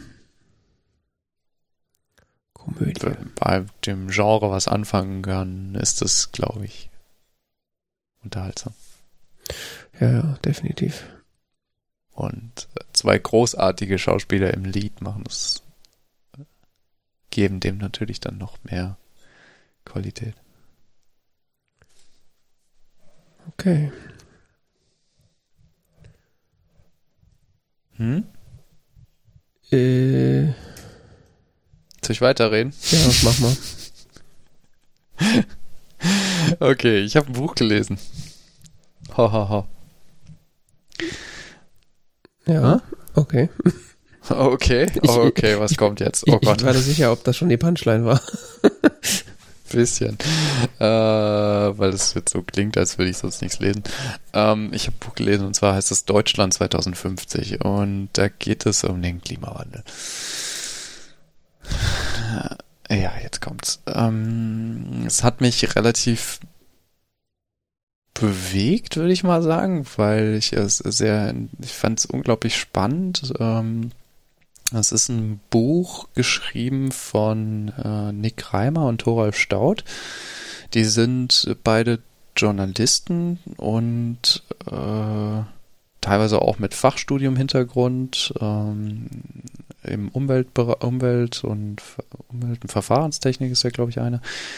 Äh, aber schon seit Jahrzehnten als, als Wissenschaftsjournalisten unterwegs Mhm. gerade im, Fel im Feld äh, Klimaentwicklung. Und äh, die haben, wie gesagt, dieses Buch geschrieben, um zu blicken auf, wie wird sich Deutschland klimatische Verhältnisse in den nächsten 30 Jahren verändern und was für Auswirkungen sind da eigentlich so zu erwarten. Und es ist, es ist ein wirklich ganz äh, spannendes Buch, weil äh, also sie fangen damit an, so, so Überlegungen schon mit, was sind eigentlich 30 Jahre? Ne? Wenn wir jetzt auf 2050 gucken, sind das 30 Jahre in die Zukunft. Das 30 Jahre in die Vergangenheit wäre jetzt 1990. Mhm.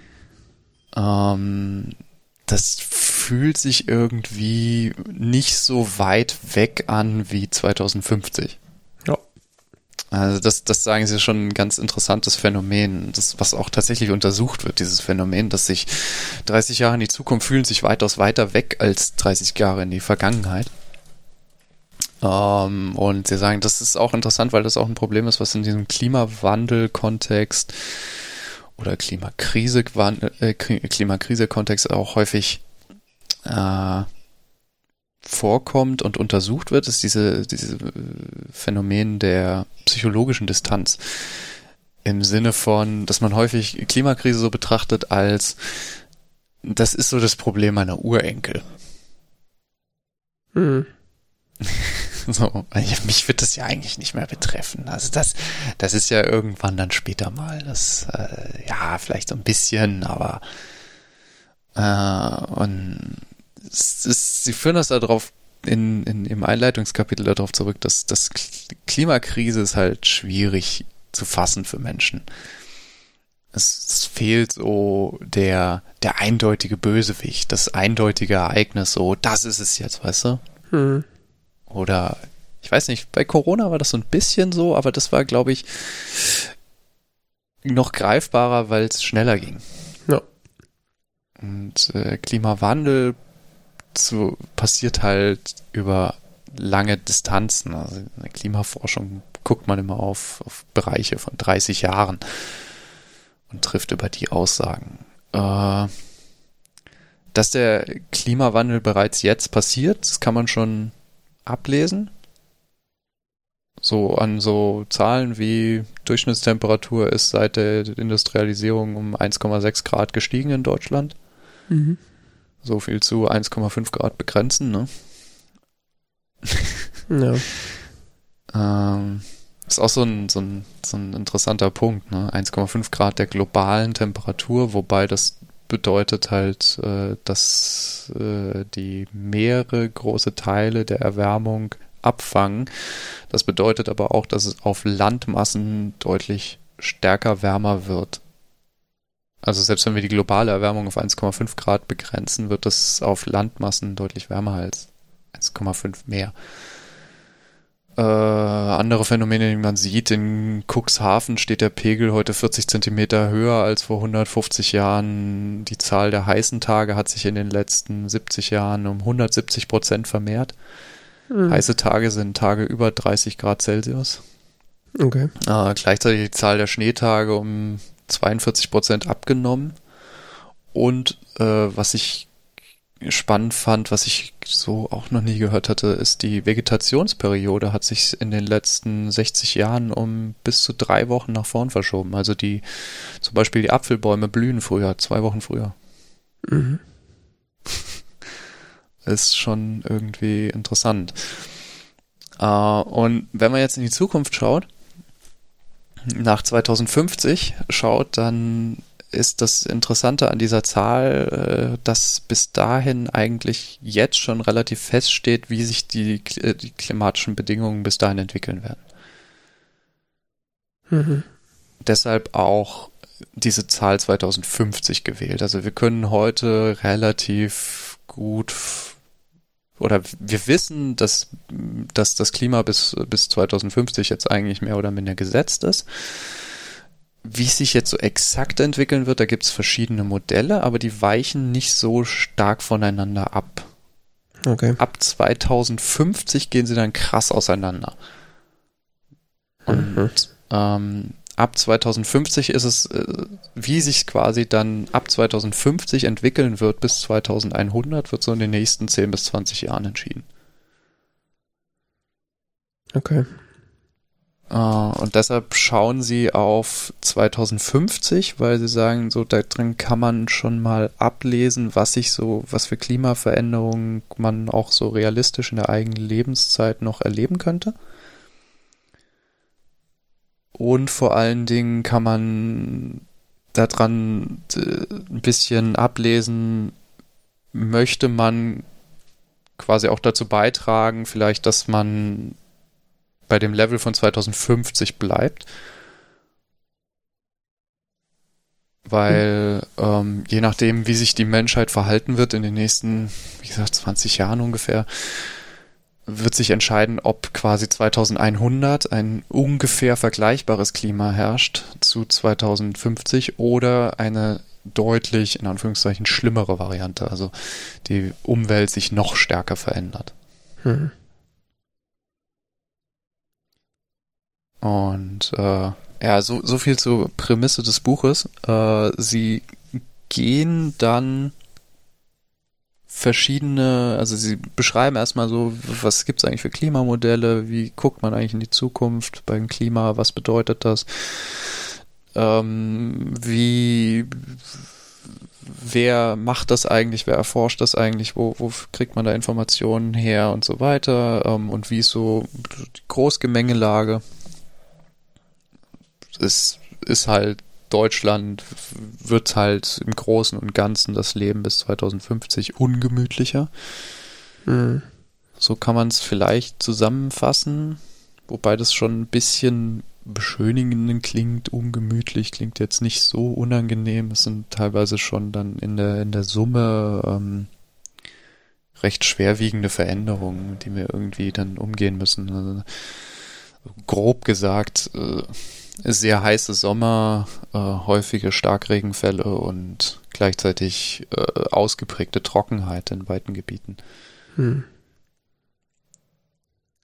Ähm, sie gehen verschiedene Kategorien durch, das sind dann die einzelnen Kapitel, äh, was für Auswirkungen, wie, wie ist so die Auswirkungen bis 2050 auf den Menschen, die Natur, Wasser, Wald, Städte, Küste, ähm, gucken dann auch auf Bereiche wie Verkehr, Wirtschaft, Landwirtschaft, Energie, Tourismus und letzten Endes auch noch äh, Sicherheit.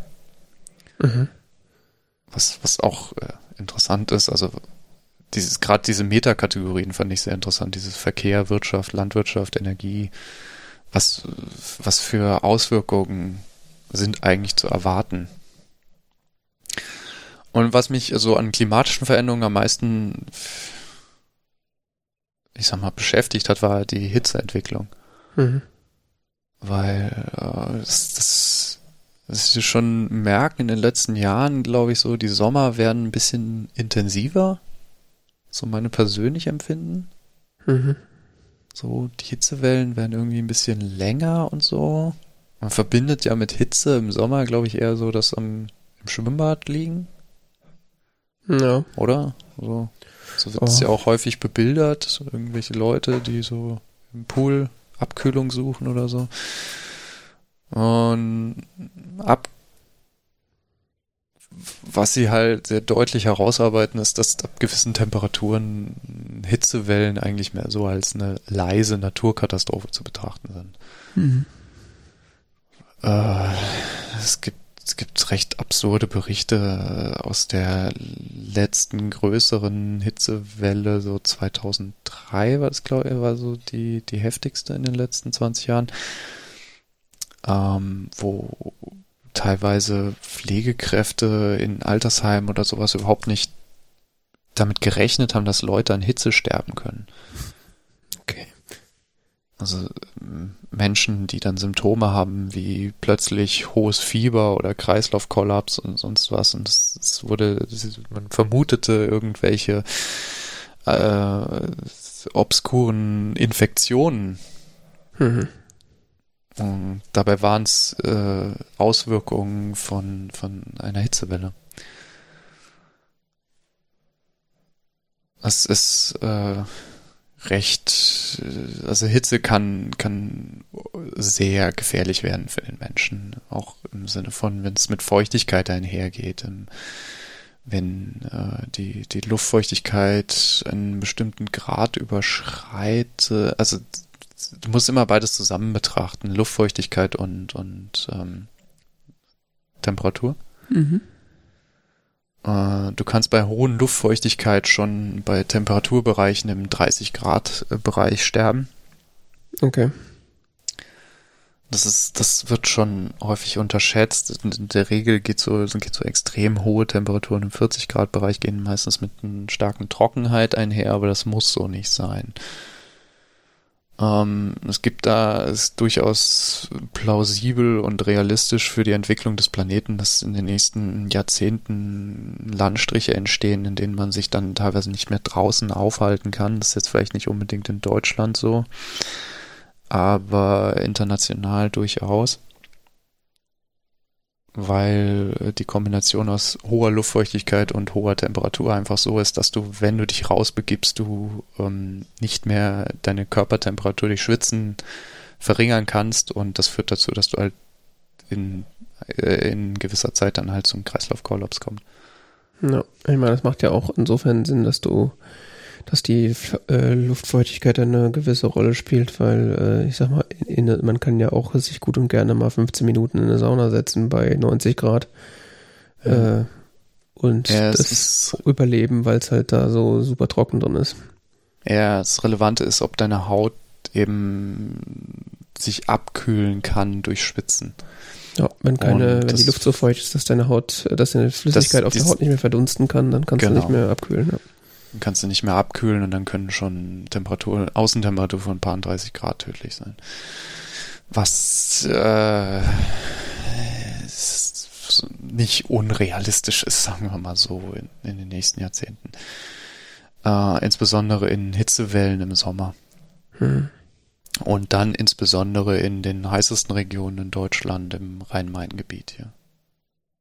Rhein-Main, Rhein-Neckar-Gebiet, äh, so die ganze Rheinebene bis rauf nach Köln und äh, so südlich von Berlin, Berlin bisschen südlich davon Brandenburg und so. Das sind so die heißesten Regionen in Deutschland und was man sich wahrscheinlich in dem Hitzebereich auch auf einstellen muss, ist dann sowas, was man jetzt auch in Litten gesehen hatte in Kanada. Ich weiß nicht, ob du das mitbekommen hattest, äh, ja. diese, diese massive Hitzewelle, die in im Westen von Kanada war. Gab es schöne Vorher-Nachher-Bilder. Ja, ja, wegen der Waldbrände, ja klar. Aber was ich, was ich spannend fand, war, dass sie in Litten haben sie öffentliche Kühlräume geöffnet. Also Räume, äh, dass sie zum Beispiel dann so Sporthallen und sowas geöffnet haben, wo Leute sich dann abkühlen konnten. Okay. Die dann klimatisiert um, waren, oder, oder was? Genau, genau, okay. ja klimatisierte Sporthallen und so. Und das beschreiben sie auch in ihrem Buch äh, zum Beispiel, dass, dass solche Einrichtungen wahrscheinlich dann äh, im Sommer auch durchaus üblich sein werden, auch so wie man heutzutage Obdachlose versorgt im Winter einen Schlafplatz gibt, muss man denen dann, muss man Menschen dann eben auch äh, Kühlräume im Sommer äh, bieten. Hm. Äh, Gerade Städte sind da besonders herausgefordert, weil die deutschen Städte einfach architektonisch und stadtplanerisch nicht auf solche Temperaturbereiche eingerichtet sind. Ja. In diese Hitzewellen und so. Man kann sich das ungefähr so vorstellen, dass in, im Süddeutschland dann in 30 Jahren ungefähr das Klima von Norditalien herrscht. Okay. Also so im Sommer lässt mich jetzt nichts verwechseln. Mehr so klimatische Bedingungen von Südfrankreich, Norditalien in Frankfurt am Main. Okay.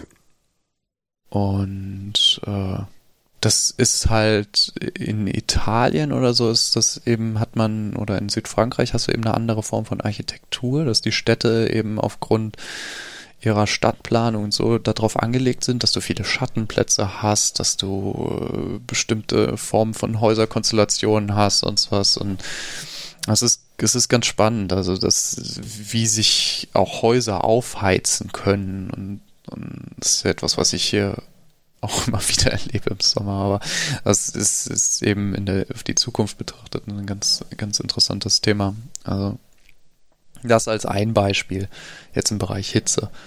Mhm. Ähm, zum Ver was ich auch spannend fand, war Verkehr, ähm, dass durch Extremwetterlagen die Verkehrsnetze instabil werden könnten oder mhm. wahrscheinlich werden, weil äh, sich Schienen unter der Hitze verbiegen, weil äh, durch Starkregenereignisse Damen, äh, Dämme, Bahndämme weggeschwemmt werden, weil äh, Autobahnen überflutet sind durch äh, Starkregen, weil ähm, Asphalt schmilzt. Ja. Äh, es ist insbesondere wahrscheinlich ein Problem im Rhein-Main-Gebiet, dass Asphalt schmilzt.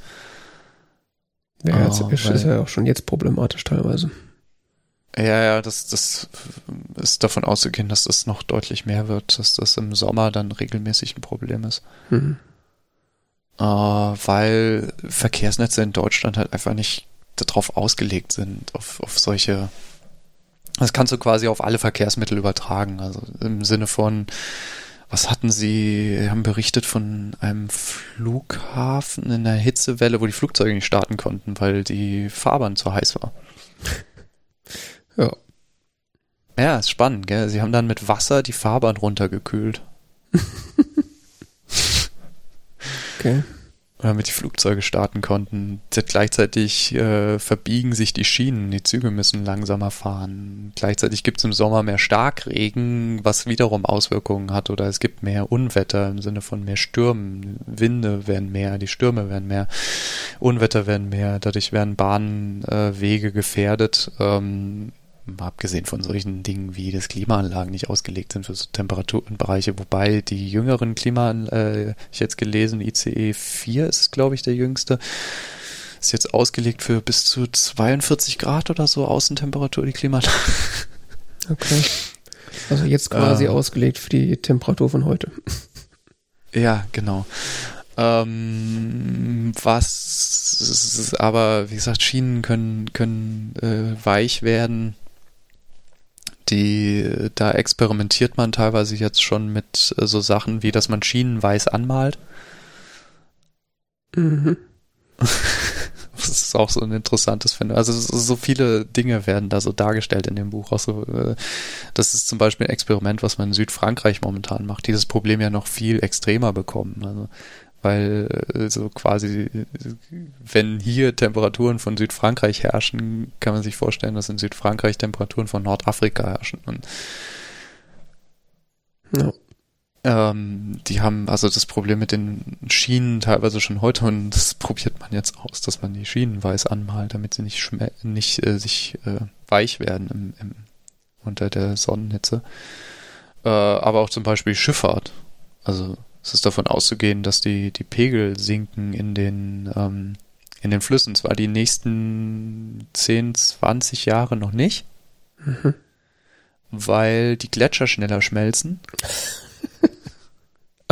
Das gleicht sich auch alles ein- aus, sehr schön. Fand ich, fand ich ein extrem krasses äh, Beispiel. So, ja, durch die Gletscherschmelze werden die Pegel in den Flüssen jetzt nicht so stark sinken. Ist klar, es wird mal ab und zu so niedrige Pegel jetzt geben. Hatten wir ja jetzt auch, glaube ich, letzte, vorletztes Jahr, als die Tankstellen nicht beliefert werden konnten in Teilen von Deutschland, ne? Mhm. Weil äh, die, die Pegelstände zu niedrig waren für die, für die Tank äh, äh, Flussschifffahrt. Mhm. Ähm, aber durch die erhöhte Sch äh, Schmelze von Gletschern würden die Pegel äh, wahrscheinlich erstmal relativ, relativ stabil sein.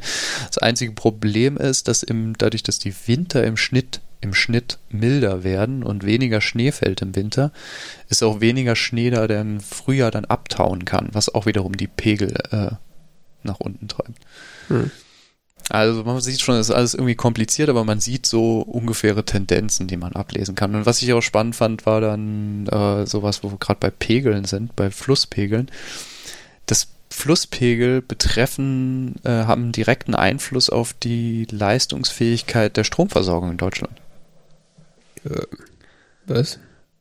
Ja, ist spannend, ne? Äh, Großkraftwerke sind abhängig vom Kühlwasser. Und zwar Ah, ja, stimmt. Ja. Kohlekraftwerke, Gaskraftwerke, überall, wo was verbrannt wird oder Atomkraftwerke. Gut, Atomkraftwerke sind jetzt ein paar Jahrzehnten wahrscheinlich nicht mehr da. Ist auch egal, könnte man dann eh nicht mehr betreiben, weil die Pegel halt zu instabil sind. Du müsstest dann gerade in den Momenten, wo der Energiebedarf am höchsten ist, nämlich wenn alle ihre Klimaanlagen anhaben, Mhm. die sie ja dann brauchen, weil es so extrem warm ist, Ist zu wenig Wasser könnte, ist zu wenig Wasser da, um die Großkraftwerke zu betreiben. Ein Traum.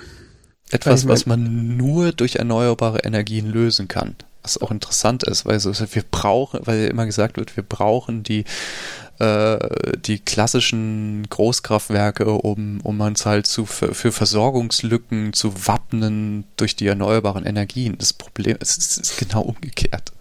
Ja, das sagen aber auch nur Leute, die ständig irgendwie Geschenke aber von, von den äh, von den Wirtschaftszweigen mit, die für Energie zuständig sind, bekommen. Also Also es ist interessant, ein Energiesystem kann durch einen Ausbau von erneuerbaren Energien tatsächlich resilienter werden gegen Extremwetter und Wetterereignisse und sowas. Das ist dadurch, dass es halt mehr in der Fläche passiert und so. Ähm, und wie gesagt, nicht abhängig ist von, von zum Beispiel Pegelständen. Das ist etwas, was mir überhaupt nicht auf dem Schirm war und fand ich einen total spannenden Zusammenhang, dass man äh, solche Großkraftwerke nicht mehr betreiben kann. Mal abgesehen von solchen Banalien wie, dass Wasserkraft nicht funktioniert, wenn du kein Wasser hast. Also, Ja, aber Wasserkraft ist ja in Deutschland sowieso. Äh, Gibt es das überhaupt? ja, ist in Süddeutschland ein Thema, aber Okay. also es ist tatsächlich auch ein relevantes Thema in Süddeutschland, dass man, dass man Wasserkraft hat. Das ist ja auch etwas, was Bayern gerne fördern möchte und so, weil da muss man keine Windräder bauen. Ne? Jetzt wirklich nicht so, es gibt nicht so wirklich viele Möglichkeiten, Wasserkraft da auszubauen, aber Ja. es wird auch, die, die Stromversorgung durch Wasserkraft wird auch instabiler durch die eben, wie gesagt, äh, dann schwankenden Pegelhöhen. Ähm, grundsätzliche Auswirkungen auf die Wirtschaft. Ähm, man wird sich auch auf sowas einstellen müssen, wie dass man mittags dann Siesta macht. Aber es gibt es jetzt schon teilweise in, äh, in der Dachdeckerbranche, Mhm. dass es einfach zu heiß ist in der Sommerhitze im Mittags Na? Das kannst du keinem Arbeitnehmer antun, ähm, da zu arbeiten. Und in südeuropäischen Ländern oder in anderen Ländern, wo es halt so heiß ist, gibt es ja so dieses Siesta-Ding im Sinne von, dass mittags halt nicht gearbeitet wird, zumindest nicht draußen. Das ist halt äh, das, das, was man denen äh, seit jeher als Faulheit vorwirft. Ja, ja, genau. Äh, das sind, wie, das sind jetzt alles nur Beispiele, gell? Es ist ein, es ist ein Buch mit, ich weiß nicht, ich gucke mal, ja, 350 Seiten ungefähr. Mhm. äh, blickt teilweise, also so- hat eben diesen sehr starken Fokus auf Deutschland oder halt Auswirkungen auf Deutschland. Interessantes Beispiel aus dem Bereich Sicherheit noch. Ähm, die äh, internationale Lebensmittelversorgung ist natürlich durch den Klimawandel gefährdet. Mhm. Ähm, aus dem Grunde, dass Dürreereignisse wahrscheinlicher werden. Ja. Und ähm, eine besonders dabei besonders bedenkliche Variante ist, dass eben auch Dürreereignisse in verschiedenen Regi Großregionen der Erde, die für die Lebensmittelversorgung essentiell sind, äh, gleichzeitig auftreten könnten. Also dass Russland und die USA gleichzeitig unter massiven Dürren äh, leiden Mhm. was, was tatsächlich dann die, die Getreidepreise in die Höhe treiben könnte, was letzten Endes dann eben für internationale Instabilitäten sorgt. Und ähm, sie skizzieren es so, ich kann es jetzt nicht mehr exakt wiedergeben, aber sie sagen, es kann auch, wird auch wahrscheinlich irgendwann Auswirkungen auf, auf deutsche Lebensmittelversorgung haben dadurch, dass eben internationale Lieferketten dann gestört sind und äh, verschiedene Dinge dann so Kaskaden passieren, so Kaskadeneffekte. Wenn eben dann zum Beispiel Länder in Größe, also man stellt sich vor, es gibt, also es wird durch den Klimawandel werden ähm, Dürreereignisse in verschiedenen groß, äh, landwirtschaftlichen Großregionen, dass sie gleichzeitig auftreten, das wird wahrscheinlicher Mhm. diese Dürreereignisse und dadurch könnte es eben passieren, dass die internationalen Lebensmittelpreise, insbesondere Getreidepreise, stark nach oben gehen. Ähm, was wiederum dazu führen könnte, dass Länder äh, mass erheblich Ausfuhrbeschränkungen erheben, Mhm. um sich halt selber abzusichern, was ja auch einfach logisch ist. Ne? Ja. Was dann wiederum jetzt, also es ist jetzt nicht so, dass in Deutschland Lebensmittelversorgung wahrscheinlich gefährdet wäre. So, solche Horrorszenarien malen sie jetzt nicht, wie man so gerne dann so spricht und von, die, die wollen einem nur Angst machen. Die, das Buch ist sehr nüchtern geschrieben. Aber ähm, es kann dann natürlich schon Auswirkungen haben im Sinne von, dass wir nicht mehr ganz so die krass, dass vielleicht einen Sommer dann nicht so ganz die krasse Lebensmittelvielfalt haben und so. Hm. Dass es schon so ein bisschen unangenehmer wird. ähm, Tja. Ja, es ist, es ist, ein, es ist ein sehr interessantes Buch. Ich kann es ich kann's wirklich empfehlen. Es ist leicht zu lesen. Es ist nicht so, man hört Klimawandel, denkt man ja wahrscheinlich erstmal so, oh, da geht's jetzt viel um Meteorologie und, und Grafiken und Statistiken und Wissenschaft und das Buch ist wissenschaftlich fundiert. Das ist durch die Bank weg, äh, sind Studien referenziert und es ist erklärt, wo sie ihre Informationen her haben. Ich meine, es gibt äh, Fußnoten. Haha. Wow. Ja, ja, es ist, es sind ja sicher 30 Seiten Fußnoten hinten. Ah, Endnoten. Ich hatte schon gedacht, wirklich Fußnoten. Nein, nein, Endnoten. Das stört doch sonst so den Lesefluss. ja, so argumentieren die Verlage immer. Ähm, es ist angenehm geschrieben, es ist journalistisch geschrieben, aber jetzt nicht reißerisch, sondern sachlich. Okay. Und ähm, ich, ich, ich, mich, ich hat's äh, sehr fasziniert, äh, weil es eben so die für mich jetzt sehr relevanten äh, Jahre sind. Ich meine, bis 2050 bin ich dann 64, kurz vor der Rente im richtigen Alter an Hitzetod zu sterben. ja, genau. Und für mich ist dann jetzt halt auch interessant, wie entwickelt sich das Klima ab 2050, wenn ich dann äh, toi toi toi da noch lebe. Ähm, und vielleicht noch äh, eine Rente äh, erleben möchte. Mhm. Rentenzeit. Äh. Die Zeit. Das wäre dann von 2050 bis 2070 und äh, ich wollte dann eigentlich nicht, dass es dann, nachdem ich dieses Buch gelesen habe und weiß, dass es 2050 schon echt viele Dinge ein, also die Welt sich schon wirklich verändert haben wird. Die Frage ist halt, möchte man, dass ab 2050 die Welt sich noch stärker verändert? Äh, Armin Laschet will das ja. Und was sie sagen ist, die Welt wird sich auf jeden Fall verändern. Und was wir jetzt quasi in der Hand haben, ist, wird sie sich ab 2050 noch stärker verändern. Ja. Und äh, das interessante Bonbon so am Ende ist so, ähm, Klimaschutz kann unsere Welt, so wie ist, sie ist, schützen und kann unsere Lebensweise und unsere Welt, wie wir sie kennen, bewahren. Und nicht, wir müssen uns so stark verändern für Klimaschutz. Nein, das ist an sich genau umgekehrt. Durch Klimaschutz können wir so bleiben, wie wir sind. Weitestgehend ohne Klimaschutz müssen wir uns noch stärker verändern. Tja. Als mit Klimaschutz. Das ist, ähm, ja. Viele, viele Beispiele, viel, ähm, viele interessante Zusammenhänge und äh, gut lesbar. Wenn das doch nochmal Leute lesen würden, die auch was dagegen tun können. So direkt. Ach, ich, weiß ich nicht. Ich glaube, tut auch nur das, was er so quasi für, wie sagt man, naja, was quasi äh, positive Resonanz in der Wahlbevölkerung auslöst. Ja, das ist ja das Problem. Das sieht man an den aktuellen Corona-Zahlen. Das deutet alles darauf hin, dass es gerade wieder schlechter wird und äh, wir öffnen, wo wir können. Wenn man nicht mal drei Monate in die Zukunft gucken kann, sehe ich da mittlerweile leider schwarz, dass man 30 Jahre in die Zukunft blicken kann. Ja, das soziale Experiment läuft ja jetzt erstmal in Großbritannien. Ja. Mit dem Virus leben, der erste Versuch. Das Streecksche Modell sozusagen. Den hat er doch jetzt rausgeworfen. Hä? Den hat er doch jetzt rausgeworfen, oder? Ja, Hast du nicht er rausgeworfen, den hat er jetzt äh, ehrenhaft entlassen und so. Ja, weil er jetzt ist ja Corona vorbei. den da braucht er braucht jetzt nicht mehr. Ja, da braucht er ja keinen wissenschaftlichen, äh, wissenschaftlichen Beirat mehr. Ja, ja, der Armin. Der Die haben ja jetzt äh, in ihren Klimaschutzentwurf reingeschrieben, dass man nicht gegen klagen darf, ne?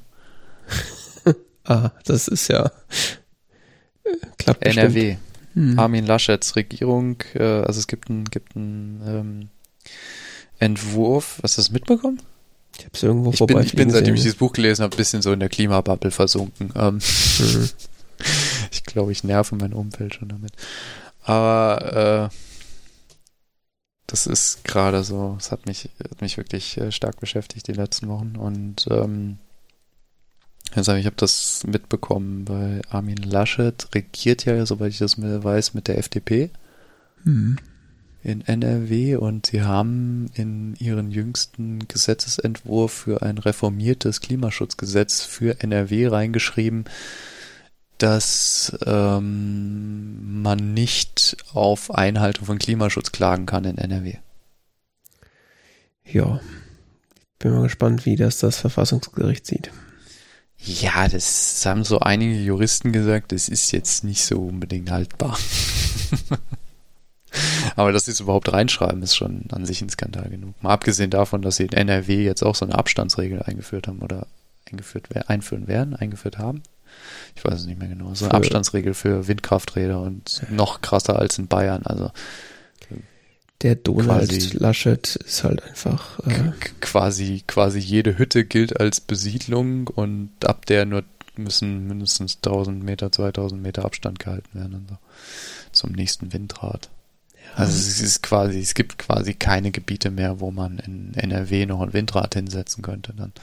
ja, mal guckt, mit was für Leuten sich dieser Typ umgibt. Äh, da wundert er einfach gar nichts mehr. Also, das ist äh, Das ist, nicht nur was das, was die Klimapolitik angeht, so ziemlich was alles, was die freiheitlich-demokratische Grundordnung angeht, ist, ist der Typ meines Erachtens gerade eine Gefahr. ja, ich, ich, der regt mich auch sehr auf.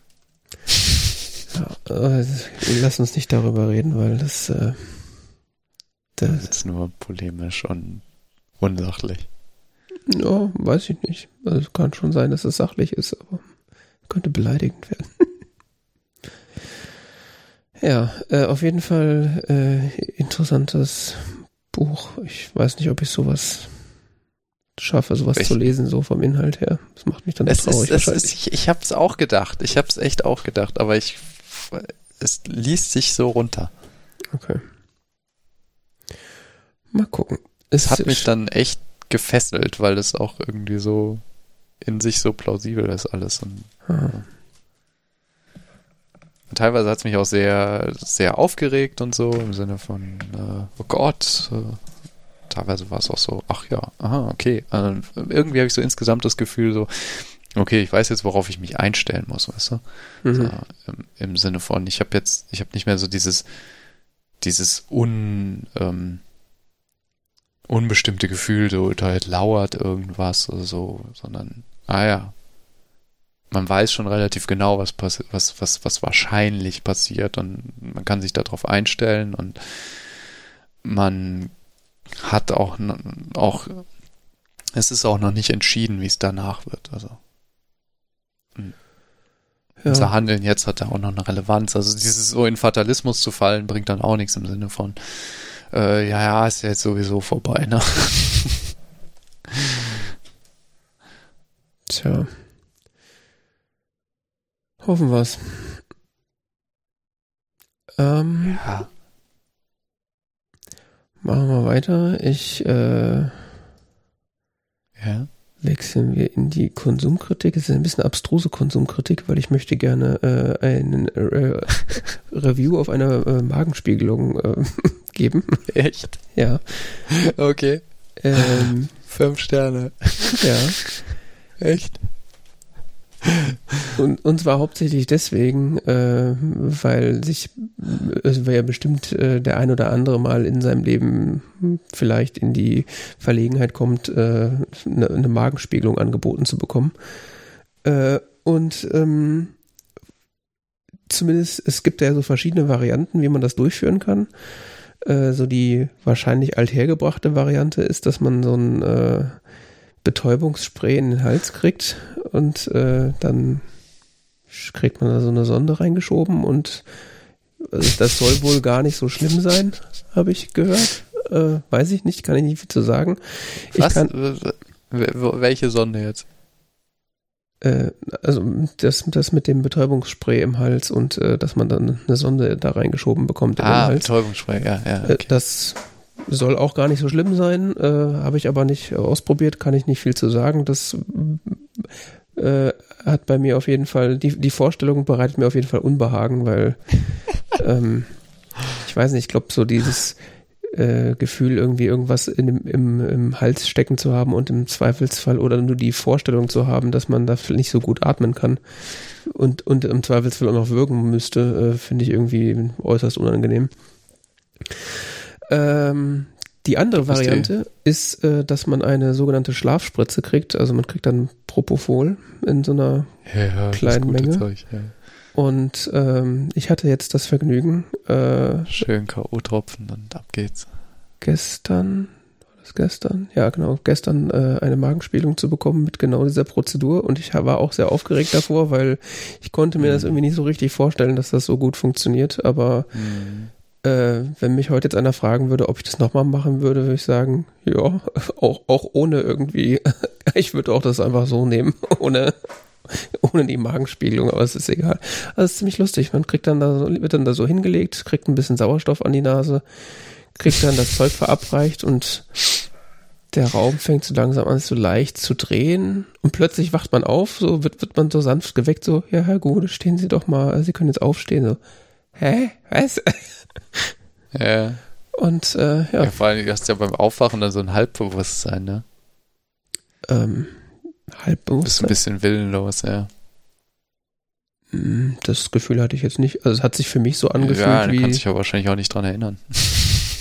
Ja, ja, genau. Das ist äh, genau. Das ist schöner an Leuten, die Propofol bekommen. ist, Du kannst ihnen dann teilweise sagen, ja, kommen Sie mal mit. Gehen Sie mal hier rüber, legen Sie sich mal hin. Ja. Aber so gefühlsmäßig war das einfach so wie ein sehr kurzer, sehr tiefer Schlaf und Ja, sehr ist ja angenehm. So, ja, ja. Also äh, tatsächlich fünf von fünf Sterne, wer Angst hat, irgendwie eine Magenspiegelung zu bekommen, aber da so die Möglichkeit hat, äh, das über so eine, eine sogenannte Schlafspritze machen zu lassen, würde ich jederzeit sofort äh, nochmal dachte, machen. ich dachte, das ist Standard mit Propofol. Ich kann es nicht sagen. Ich kann, ich weiß nur, dass ich dazu, äh, als, als ich wusste, dass mir das bevorsteht, ähm, habe ich dann so mehrere oder habe ich so ein paar, paar, paar äh, Auszüge ähm, aus so Fernsehdokus geguckt, wo dann so äh, über Gastroenterologie im Allgemeinen gesprochen wurde. Und da wurden halt so die beiden Methoden mehr oder weniger gleichrangig aufgeführt und die wirkten jetzt auch, oder die Doku wirkte jetzt auch nicht so super alt. Ah. Und äh, von daher sch- erschien mir das, äh, dass das irgendwie eine wahre, äh, valide Option ist. Keine Ahnung. Aber in der äh, Klinik, in der ich war, machen die das anscheinend sowieso nur so. Und ja, Mhm. äh, braucht man keine Angst vor haben. Ist super angenehm. Würde ich sogar zum Spaß, glaube ich, machen. ja, Und das, ja, Was festgestellt oder willst du nicht drüber sprechen hier? Ja, ich habe Krebs. Nee, ist alles gut. Okay. Das ist alles äh, tipptopp in Ordnung. Das, äh, dann? Bilden sich nicht mehr was ein. Sie sind gesund. Richtig. Oder sagen wir so, da, der Magen ist anscheinend nicht das Problem. Okay.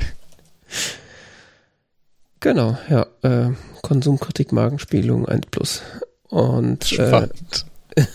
Ja, wir hatten nichts für die normale Konsumkritik, da dachte ich, äh, ja, ist okay. review ich das mal.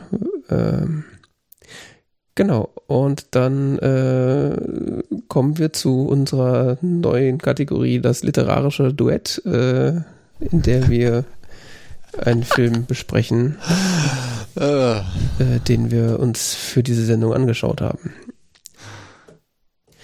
Und zwar Ja. haben wir The, Graduate äh, auf Deutsch, die das Sexamen, wie ich jetzt gelernt habe. Die Reifeprüfung. Die Reifeprüfung, nee, das Examen äh, war wohl, wie, ich, wie vor der Sendung in der vor, Sendungsvorbereitung, wie auch immer, kurz recherchiert haben. Also das war wohl mal der geplante deutsche Titel. Das ist jetzt unser Titel. Das kam, äh, kam in, äh, kam wohl auf, äh, die, auf, auf LPs vor, die in Deutschland den Soundtrack, auf denen der Soundtrack war und ähm, ja. Spannend. Später haben sie dann die Reifeprüfung geschrieben. Was mindestens genauso gut ist. Ja. Ist ja die Frage, wessen Reife da geprüft wird, aber gut, Ich habe keine Ahnung, ich weiß nicht, was der Titel mit dem Film zu tun hat. Weder der eine noch der andere, aber. ja, äh, ich muss sagen, ich habe diesen Film, also ich gucke ja die Filme normalerweise immer am Vortag, äh, da ich jetzt nicht wusste, wie ich so nach so einer Drogen, äh, nach so einem Drogencocktail äh, drauf bin, ob ich dann einen Film gucken kann. Aha habe ich das dann äh, letztes Wochenende schon geschaut. Ähm, und ich bin mir jetzt nicht sicher, ob es daran liegt, dass es jetzt schon so lange her ist oder ob dieser Film einfach, äh, ich sag mal, in eine Qualität hat, der ihn irgendwie ein bisschen undurchdringlich macht. äh, ich komm, ich weiß nicht, ich will, will nicht sagen, dass ich nicht durchgestiegen bin, aber ich habe das Gefühl, ich müsste den Film mindestens noch einmal gucken, um zu raffen, ich was auch. der Film mir sagen will. ja, nee, das war, ja, das sowieso, was der Film mir sagt. Ich habe keine Ahnung, was der Film mir sagen will.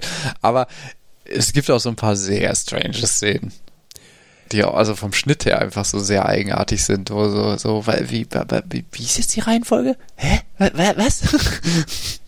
Ja, Passiert es jetzt wirklich oder träumt er das gerade? Hä? So. Äh, ja, das auch. Äh, so, so grundsätzlich so äh, einfach, das machen wir normalerweise am Ende, so wie uns der Film gefallen hat. Das würde mich jetzt einfach direkt mal interessieren. Äh, was würdest du denn so, wenn du jetzt, jetzt jemanden dir die Pistole auf die Brust setzt und der eine Bewertung abgeben müsstest, so, weiß ich nicht, fünf Sterne maximal oder zehn Punkte maximal, was wäre das denn für dich für Boah. Keine Ahnung. Also ich hatte schon das Gefühl, ich habe einen guten Film gesehen. Okay. Also danach, zwischendurch nicht. Zwischendurch dachte ich so, was ist denn das hier für ein Kram? Okay. Ähm, zum Schluss hatte ich das Gefühl, es ist irgendwie rund und ich musste sehr schmunzeln am Ende. Mhm. Das Ende fand ich großartig. Ähm, Interessant. Weil, weil das Ende wurde es irgendwie völlig absurd dann und dann so scheint der Film sich auch seiner eigenen Absurdität irgendwie bewusst zu sein und dann oder es wird zumindest so dargestellt und dann ich weiß nicht, ich fand das Ende irgendwie unterhaltsam. Ähm, okay. Also das ist bei im Großen und Ganzen. Was denn? Das ist bei mir fast genau andersrum. Ich war am Anfang total, also bis zur Hälfte war ich irgendwie so komplett äh, begeistert, wie wie gut der Film gefilmt ist und ich fand das fast schon fast schon eine thrillerartige Spannung in dem Film.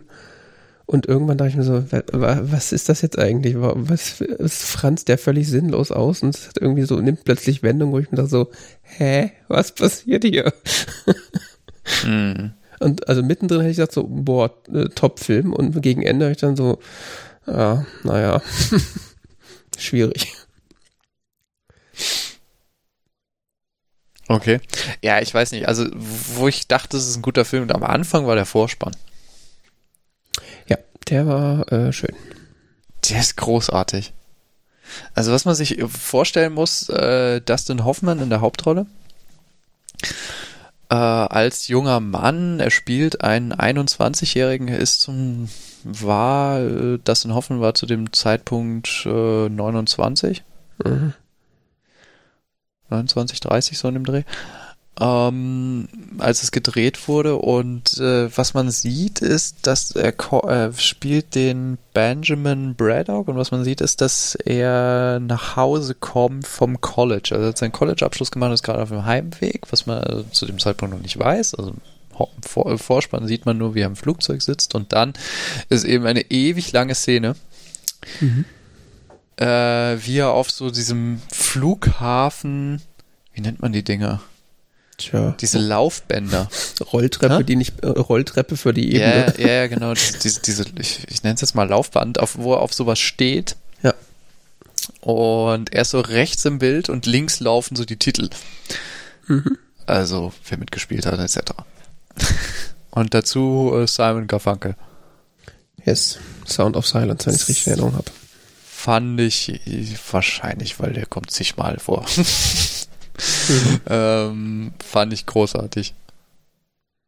Ich zweimal ja. gesehen. Den Vorspann oder den Film? Ja, den Vorspann habe ich zwei oder dreimal mir angeguckt, weil ich einfach so großartig fand. Ja. Ja, das ist auch äh, sowieso ja ähm, so, ein, so ein Ding, dass äh, so Vorspann, der äh, entsprechend schon viel Credits enthält, gibt's ja heutzutage kaum noch. Also bei moderneren Filmen wird das ja eigentlich alles ans Ende gepackt. Ja. Von daher, ja, ja. ich finde das dann auch immer noch so mittlerweile ganz erfrischend, wenn dann so ein bisschen längerer Vorspann ist und äh, der vielleicht ah, ja, trotzdem thematisch dann irgendwie das ein bisschen einleitet. Der Film ist von 1967, da hat man das noch gemacht, ne? Mit diesem Vorspann vorher. Also, dass man ja, anscheinend. Das ist interessant, ich, ich weiß gar nicht, ich, ich fände es interessant, äh, warum das früher gemacht wurde, warum es heute nicht mehr gemacht wird. Also ob das vielleicht auch was mit Kinopraktiken zu tun hat. Also. Ja, Im Sinne von, dass früher nicht so viel Werbung lief und dann so, hey, der Film fängt an und Leute gehen halt erst ins Kino oder setzen sich halt erst hin, während schon der Vorspann läuft oder sowas. Ja, ist vielleicht auch so eine äh, Herange oder so eine äh, Haltung vom Zuschauer, so die, die Zuschauererwartung. So heutzutage ist wahrscheinlich so, man will schnell unterhalten werden und damals hat man wahrscheinlich eher noch so darauf war äh, gespannt, dass der äh, Film anfängt und. Ja, ja, stimmt auch wieder. Gerade so Actionfilme fangen ja heutzutage auch immer gleich mit so einem. Wenn es nicht mit dem Kopfschuss an. anfängt, ist schon ja. langweilig. genau.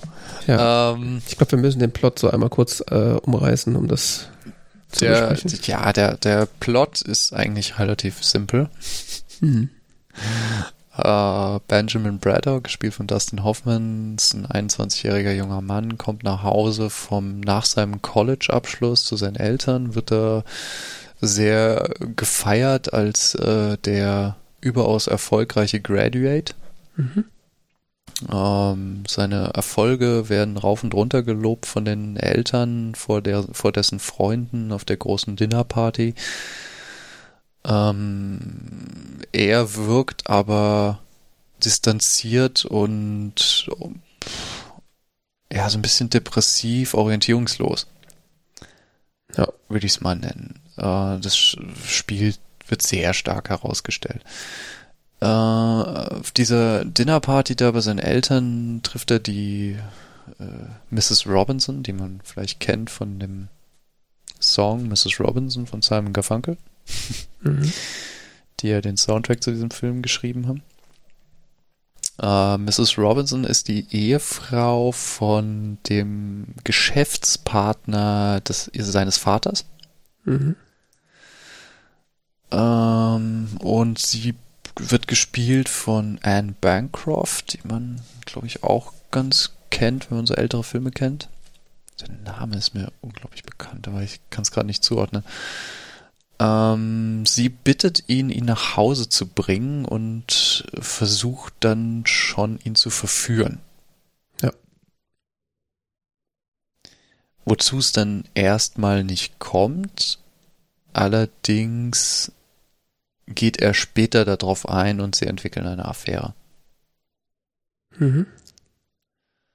Dann gibt's, äh, diese Affäre geht irgendwie eine ganze Weile, das ist nicht ganz so klar. Es gibt zwischendurch so ein paar Schnitte, die ein bisschen schräg sind und, und ähm, äh, es scheint ihn auch, äh, ich sag mal so, wird zumindest meines Erachtens so inszeniert, dass er äh, äh, darunter leidet oder auch ethische Probleme damit hat, moralische, ich weiß es nicht genau. Es ist für ihn eine sehr schwierige Situation und es ist manchmal dann so ein paar Punkte nicht so klar, ob er gerade träumt oder so oder es ist sehr stark über ihn fokalisiert. Mhm. Auf jeden Fall irgendwann kommt dann die Elaine Robinson, die Tochter von der genannten Mrs. Robinson und ihrem Mann auch vom College nach Hause und äh, mit der geht er aus auf Wunsch seiner Eltern und verliebt sich anscheinend auch sehr in sie. Und vor allem gegen den Willen seiner, äh, seiner Liebhaberin. Genau. Er offenbart ihr dann, dass er einer Affäre mit einer älteren Frau hatte und in einer recht dramatischen Szene offenbart er ihr dann einen Tag später auch, wer diese ältere Frau war. Mhm. Was zum Bruch mit Elaine führt, würde ich mal sagen. Jo. So würde ich es mal bezeichnen. Ähm, es ist wieder irgendwie so ein Zeitsprung drin, wenn ich es richtig verstanden habe. Elaine ähm, geht auf die Graduate School nach ähm, Berkeley, also um ihr Studium an, an, an der höheren Universität äh, fortzusetzen. Mhm. Nach College eben dann an die Graduate School und äh, er äh, liegt da so depressiv rum irgendwie Mhm. und äh, beschließt irgendwann, sie zu heiraten. Genau, und verkündet das auch schon seinen Eltern. Das ist eine sehr schräge Szene. Ja, und dann stalkt, fängt er eigentlich ja an, sie zu stalken, wenn man es mal platt sagt. Ja, ja, ist total romantisch. Ähm, Mhm. er stalkt sie und sie findet es dann auch gut. Ja. Glaube ich. Erst nicht, dann schon. So richtig bisschen verwirrend an der Stelle. Ähm, Elaine ist davon überzeugt, dass, dass Benjamin äh, ihre Mutter vergewaltigt hätte. Mhm. Das ist zumindest die Erzählung, die ihr wohl aufgetischt wurde von ihrer Mutter. Äh, dem er dann äh, vehement widerspricht, weil das auch keineswegs der Realität entspricht. Sie äh, vergibt ihm und äh, sie haben so eine Art Beziehung, wo sie auch häufiger er ihr die Frage stellt, ob sie ihn heiratet. Haben sie so eine Art Beziehung? Ich bin mir nicht so sicher. Also es kommt mir nämlich irgendwie so vor, als ob sie ihn halt irgendwie so mal nicht besucht so- und er fragt sie immer wieder, ob sie heiraten wollen und ja, aber da vergehen ja dann auch irgendwie Tage und dann belästigt er sie dauernd und sagt, heirate mich, heirate mich und so. ja, also ich habe eher das Gefühl, er ist halt weiterhin ihr, so ein bisschen ihr Stalker und sie lässt sich das halt so ein bisschen gefallen, aber irgendwie als Bezie weiß nicht, ob es da eine, wirklich eine Beziehung, so eine richtige gab. Ja, ich bin Ist nicht so irgendwie sicher. ist alles ein bisschen undurchsichtig, finde ich. Ja, genau. Ähm, der Mr. Robinson Mhm. konfrontiert dann aber irgendwann Benjamin und äh, sagt ihr, dass sagt ihm, dass dass er Elaine nicht wiedersehen wird Mhm. und droht ihm auch juristische Schritte an und keine Ahnung was, wirkt sehr überdreht. Äh, Elaine verschwindet dann tatsächlich von Berkeley Mhm. und wird wohl so quasi in so einer Shotgun, äh, wie sagt man? Marriage? Hochzeit? Wedding? Ja. Also so, so, so, so eine erzwungene Hochzeit. ähm, mit äh, Carl Smith, einem, einem Klassenkameraden. Ein Typ, den sie aus Berkeley, Berkeley kennt, soll sie wohl verheiratet werden. Ja. Ja. Und äh, Benjamin findet so raus, wo die Hochzeit stattfinden soll, fährt da in einer halsbrecherischen Aktion hin und äh, crasht die Hochzeit, würde ich mal sagen. Ja, ich, verhindert er sie eigentlich oder kommt er eigentlich schon Nein. zu spät? Er kommt zu er spät. kommt ne? zu spät. Ja, Ja. Er kommt zu spät. Also, so, so. Das ist, ist eine der tollsten Zitate im Film, fand ich, wie die Mutter sagt, Elaine, it's too late. Und sie, not for me, mother. so, äh, ja. Elaine und Benjamin fliehen von der Hochzeit in einer sehr turbulenten Szene Mhm.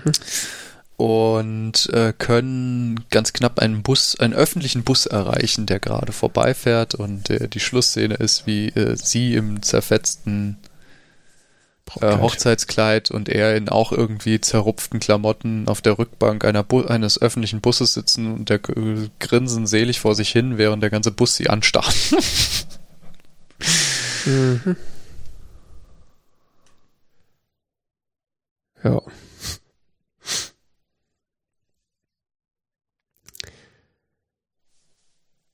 A lot to unpack, würde der Amerikaner sagen. also, der Beginn des Films, beziehungsweise die, diese, der erste Akt, der so ein bisschen die, äh, diese Affäre, wie es ja so schön heißt, zwischen Ben und äh, Mrs. Robinson darstellt, ist so aus meiner Sicht die, oder in meinem Empfinden war das so die, der stärkste Teil. Ähm, was ich ja auch eben schon äh, so angedeutet habe, fast schon äh, thrillerartige Spannung äh, enthielt. Mhm. Ähm, weil, also er, er wird ja quasi äh, von seiner eigenen ähm, Homecoming-Feier oder Feier wegen seiner ähm, wegen seines Abschlusses wird er fast schon entführt. Also sie kommt ja ungefragt in sein Zimmer rein und belästigt ihn da ja fast schon. Ja, sie ist, sie ist echt krass drauf. Und äh, ja, nötigt ihm dann ab, sie nach Hause zu fahren. Und äh, ich äh, in, in, dem, in ihrem eigenen Haus angekommen, zwingt sie ihn ja dann äh, auch noch reinzukommen und er soll ja warten, bis ihr Mann da ist, weil sie hat ja irgendwie Angst oder sowas. Mhm. Äh, sagt sie zumindest. Und äh, es führt dann ja irgendwann dazu, dass äh, er mit auf ein Zimmer kommt und sie sich vor ihm komplett entkleidet.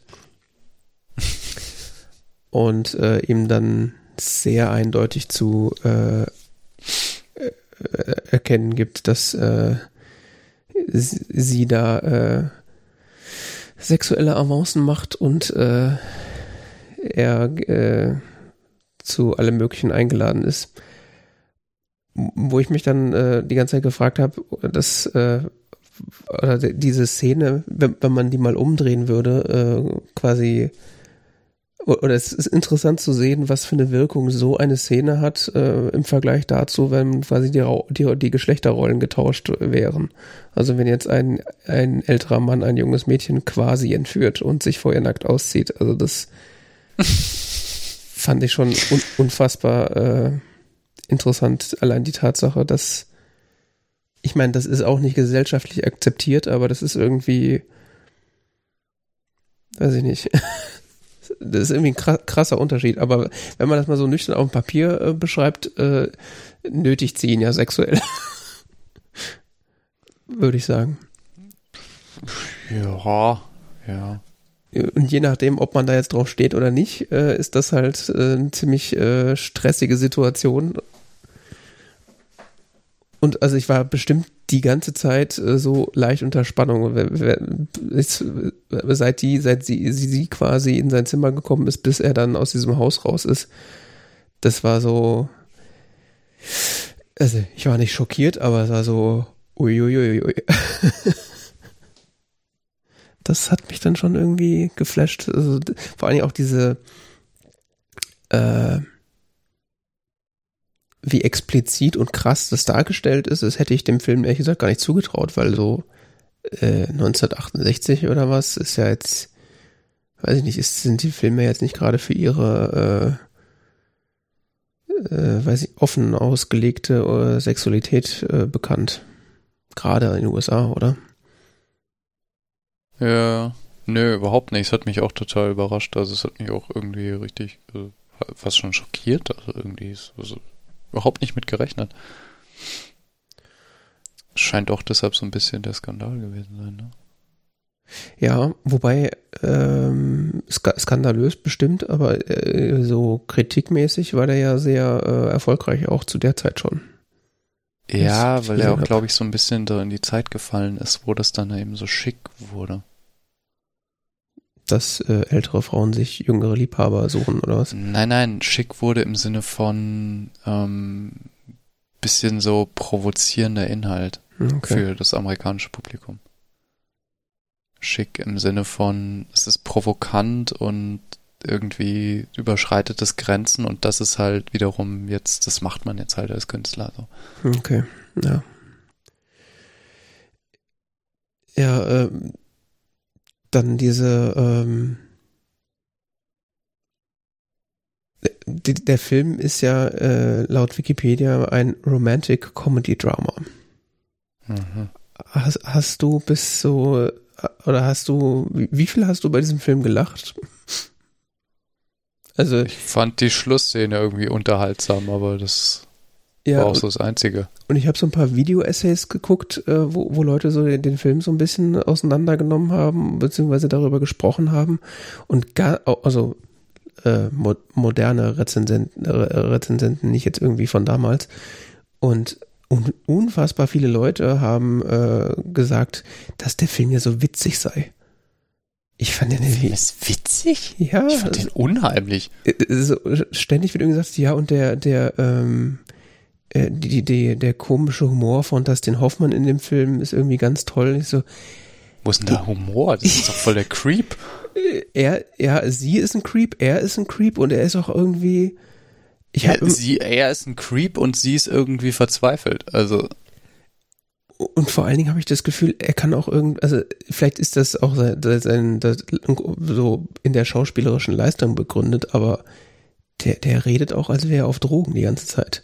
Ja, gell, es ist so, also irgendwas stimmt doch mit dem nicht. Also, auch so diese, diese absolut toten Gesichtsausdrücke immer und dieses so, so äh, ins Leere starren und, und also, also so. Der, ja, der hat die ganze Zeit so demotiviert und depressiv vor sich hingebrabbelt. Ich musste den Film auf einer Lautstärke gucken, wie ich normalerweise nie Filme gucke, dass ich auch verstehe, was er sagt. So, no, Mrs. Robinson, uh, I don't want to have con uh, coitus with you. Ja, also genau, so emotionslos immer, ne? Ja, völlig, als würde er irgendwie in Schockstarre die ganze Zeit. Äh, und dann, dann wieder Szenen, in denen er so voll die Kontrolle übernimmt und irgendwie so irgendwie plötzlich so einen richtigen Macho raushängen lässt. Ja, und es, also da, es gab ganz so viele Szenen und Charakterzüge bei ihm, aber auch bei anderen, die für mich überhaupt keinen Sinn ergeben haben. Also ich sag mal, dieses, äh, man wird das, man wird da ja so ein bisschen reingeworfen in diese, in diese ähm, Thematik, dass, dass er halt diese ältere, also das heißt ältere Frau, aber ist halt diese Frau, die halt äh, äh, sexuelles Interesse an ihm hat. Das äh, kann man ja irgendwie schlecht äh, motivieren, jetzt ohne dass man die, die Figuren kennt. Aber vieles, Aha. was dann danach passiert ist, ist so, hä, warum? Also zum einen ist er ja völlig, ab, völlig abgestoßen davon der Vorstellung, äh, eine Affäre mit, mit, mit Mrs. Robinson einzugehen, macht es dann aber irgendwann trotzdem und es ist passiert halt. Und auch alles ist so super awkward. Also gibt dann diese Szene in diesem Hotel, wo sie sind, wo er ihr dann irgendwann an die Brust fasst. Ich glaube, ich wäre fast vor Scham auf den Boden gefallen. Das war so eigenartig, ne? Also da, da war ich mir sicher, soll das jetzt witzig sein? Ist das irgendwie. Ja, ich glaube, das soll witzig sein im Sinne von, er ist so unbeholfen oder so, aber es wirkt einfach nur. Also ich, fand es irgendwie eigenartig. Äh, Habe ich fast Brechreiz gekriegt, das fand ich so schlimm. Und dann andere Dinge, die dann, also er das, das wirkte fast heuchlerisch, als er dann irgendwann angefangen hat, sie auszufragen, so ja, also er tut dann ja so, oder die Figur soll ja dann irgendwie anscheinend äh, neben den, dem sexuellen Interesse auch noch irgendwie so persönliches Interesse an ihr bekommen und fragt sie dann ja viele persönliche Dinge über ihr Leben und wie sie denn ihren Mann geheiratet hat und warum und so weiter. Aber das wirkt halt alles so aufgesetzt, dass ich die ganze Zeit das Gefühl habe, dass das hm. irgendwie so fake sein soll. Aber ich glaube, das soll echt ich, mal echt sein, oder? Fand auch, ja, es wirkte auch irgendwie so, so übergriffig irgendwie. Ja, das auch. Also die ganze Zeit so, äh, aber das interessiert mich jetzt. Wie haben Sie das denn? Und so, also so nachbohrend und völlig unnachgiebig, so wie, wie so ein Psychopath. Ja, ganz so merkwürdig ausdrücken, aber so. Ja.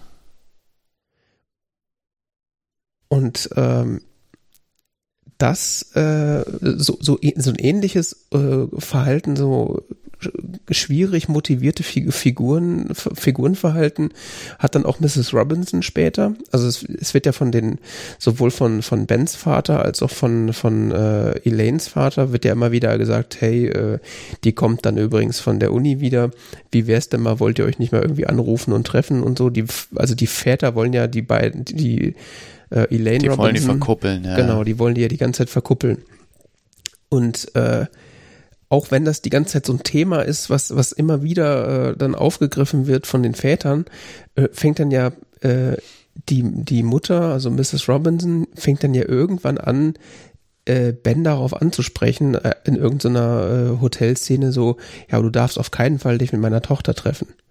Und ähm, wenn das jetzt irgendwie in, im direkten Kontext zu so einer Szene gestanden hätte, wo die, wo die Väter das irgendwie erwähnen, hätte ich das ja verstanden. Aber das war in dieser Szene so dermaßen aus dem Kontext gerissen, so als so, als hätte sich da irgendwie der, der Drehbuchschreiber gedacht, so, oh, wir müssen jetzt noch irgendwie dafür sorgen, dass Mrs. Robinson sagt, dass sie, dass er die Tochter nicht treffen darf.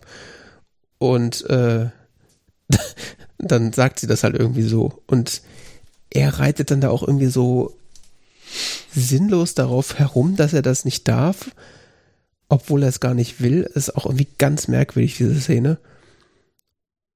Und dann muss er sie ja irgendwie treffen. das ist irgendwie ganz komisch. Und, und dann vor, also das, da habe ich auch gedacht, ich sterbe, als er dann, um sozusagen Elaine Robinson von sich selbst abzuschrecken, damit er bloß sich nicht nochmal mit ihr treffen muss, bringt er sie dann in so eine Burlesque-Show slash äh, Stripclub, wo sie dann anfängt irgendwann zu heulen, weil sie es schrecklich findet. Ja, fand ich auch so eigenartig, weil er wirkt so aggressiv und so gefühllos immer. Ja, und zwar nicht nur gegenüber ihr, sondern gegenüber allen. Also ich habe nicht das irgendwie, ja. das ist irgendwie so, nicht, nicht das Gefühl, dass er überhaupt so äh, empathiefähig ist irgend, an irgendeiner Stelle. Ja. Und, und solche Geschichten zum Beispiel, äh, solche, also das, ich dachte, ich habe auch die ganze Zeit gedacht, dass das an mir liegt, dass ich diesen Film einfach nicht verstehe. Aber wenn, das, das, das, du siehst das ja anscheinend ähnlich, aber solche Erkenntnisse äh, über, über sein Verhalten habe ich bis jetzt noch nirgendwo gefunden. Da wird immer nur gesagt, ja, das ist total witzig und äh, er ist dann halt in diesem ja. Liebesdreieck, was ich auch nicht verstehe, weil da ist nie ein Liebesdreieck, da ist eine Beziehung von, von Mrs. Robinson zu ihm und dann wird die ja quasi mehr oder weniger abgebrochen und er will dann eine Beziehung mit ihrer Tochter. Aber dieses, also auch, ich habe die ganze Zeit eigentlich gedacht, äh, bevor ich den Film gesehen habe, ja, da ist dann halt so eine Dreiecksbeziehung und äh, keine Ahnung, die eine darf von der anderen nicht wissen, aber das findet ja auch überhaupt nicht statt. Ja, das dachte ich auch irgendwie, weil das so überall beschrieben wurde vorher, so das ist eine Dreiecksbeziehung. Wo ist denn da ja. die Dreiecksbeziehung? Das findet das ist keine Dreiecksbeziehung. Ja. Äh, Roger Ebert, ähm, hat, hat interessanter hat auch sowas gesagt. Jetzt, er hat früher den Film anscheinend sehr gelobt. Mhm. Funniest American Comedy of the Year und sowas. What? ja. Der hat, äh, sagt, inzwischen wirkt es anders. Also sagt, der Film würde inzwischen anders wirken. Mhm. Auf, auf, ein, auf ein Publikum und, und sagte, äh, äh, dass, dass, dass man heute irgendwie mehr Sympathie mit Mrs. Robinson hat dann äh, als mit, mit Benjamin, mhm. der eher wie so ein Creep wirkt. Ja, ich habe eigentlich mit allen. Der schwierig zu ertragen ist. Also. Ja, ich habe eigentlich mit allen Frauen in diesem Film mehr Sympathie als mit ihm. Sowohl ja. Mrs. Robinson als auch Elaine. Also. Ich weiß nicht, Mrs. Robinson fand ich auch eigenartig. Die fand ich auch ein bisschen unheimlich irgendwie. Äh. Ja, aber ich sag mal, ihr Verhalten kann ich wenigstens irgendwie verstehen, weil also sie ist jetzt halt irgendwie seit 30 Jahren oder was mit diesem Mann da verheiratet, hat da eigentlich gar keinen Bock drauf. Und sie, sie scheint massiv frustriert zu sein, ja. Massiv frustriert und sie, sie sagt selber, sie als Alkoholiker. Weiß nicht, ja. ob, das, ob das auch stimmt oder ob das nur so dahergesagt ist. Aber da ich ist ja wenigstens eine, eine, eine Handlungsmotivation vorhanden, warum man so handeln könnte. Ja. Aber bei Ben ist das so, ja, I ja. want my life to be, what, what do you Gibt want? Es, I want my life to be different. Mhm. Ah, es ja. gibt nur diese eine Szene, wo er quasi mal sagt, hier, Elaine ist die Einzige, die mich versteht. Mhm, ja. Die fand ich wirklich ein bisschen, die fand ich ernsthaft. Also da sagt er so ein bisschen so, was er wirklich empfindet. Stimmt, stimmt ja. Das ist dann, das, ja, das ist dann nach diesem, nach diesem Fauxpas mit, mit diesem Stripclub, äh, da, da, wo sie dann irgendwie Burger essen gehen oder, sich über tatsächlich das ernst, ich glaube, das ist das erste Mal in dem Film, wo überhaupt so eine Art normale Unterhaltung mit jemandem führt. Ja, das erste und letzte Mal. Ja, genau. wo, er tatsächlich aus diesem Psychopathen-Typen dann mal sowas äh, wie so ein Psychopath. sowas ähnliches wie so ein menschliches Verhalten plötzlich zu sehen ist. Äh. Ja, es wird, es wird so gesagt, dass dieses, dieses schwierige Verhalten von ihm wäre so diese Orientierungslosigkeit nach dem College, ne? Ja, so ging es mir nach der Uni auch, als ich nicht wusste, was ich machen soll. Ich habe monoton vor einem Aquarium gesessen und habe komisches Zeug geredet. das ist doch. Es gibt auch, also der Film hat ja auch so extrem viel äh, Bildsprache, äh, die mir teilweise gar nicht aufgefallen ist, weil sie wirklich versteckt ist, aber die, ähm, die schon auf so eine Orientierungslosigkeit und auf so eine Gefangenschaft hindeutet. Also gerade auch das Aquarium angehend, äh, das ist jetzt ein bisschen weit hergeholt, aber es ist tatsächlich ersichtlich, äh, gibt es ja in diesem Aquarium, sitzt er ja davor und mhm. ähm, wird da auch ziemlich lange draufgehalten und das Aquarium selber enthält auch so eine Plastikfigur, die so einen, ähm, einen Taucher zeigt.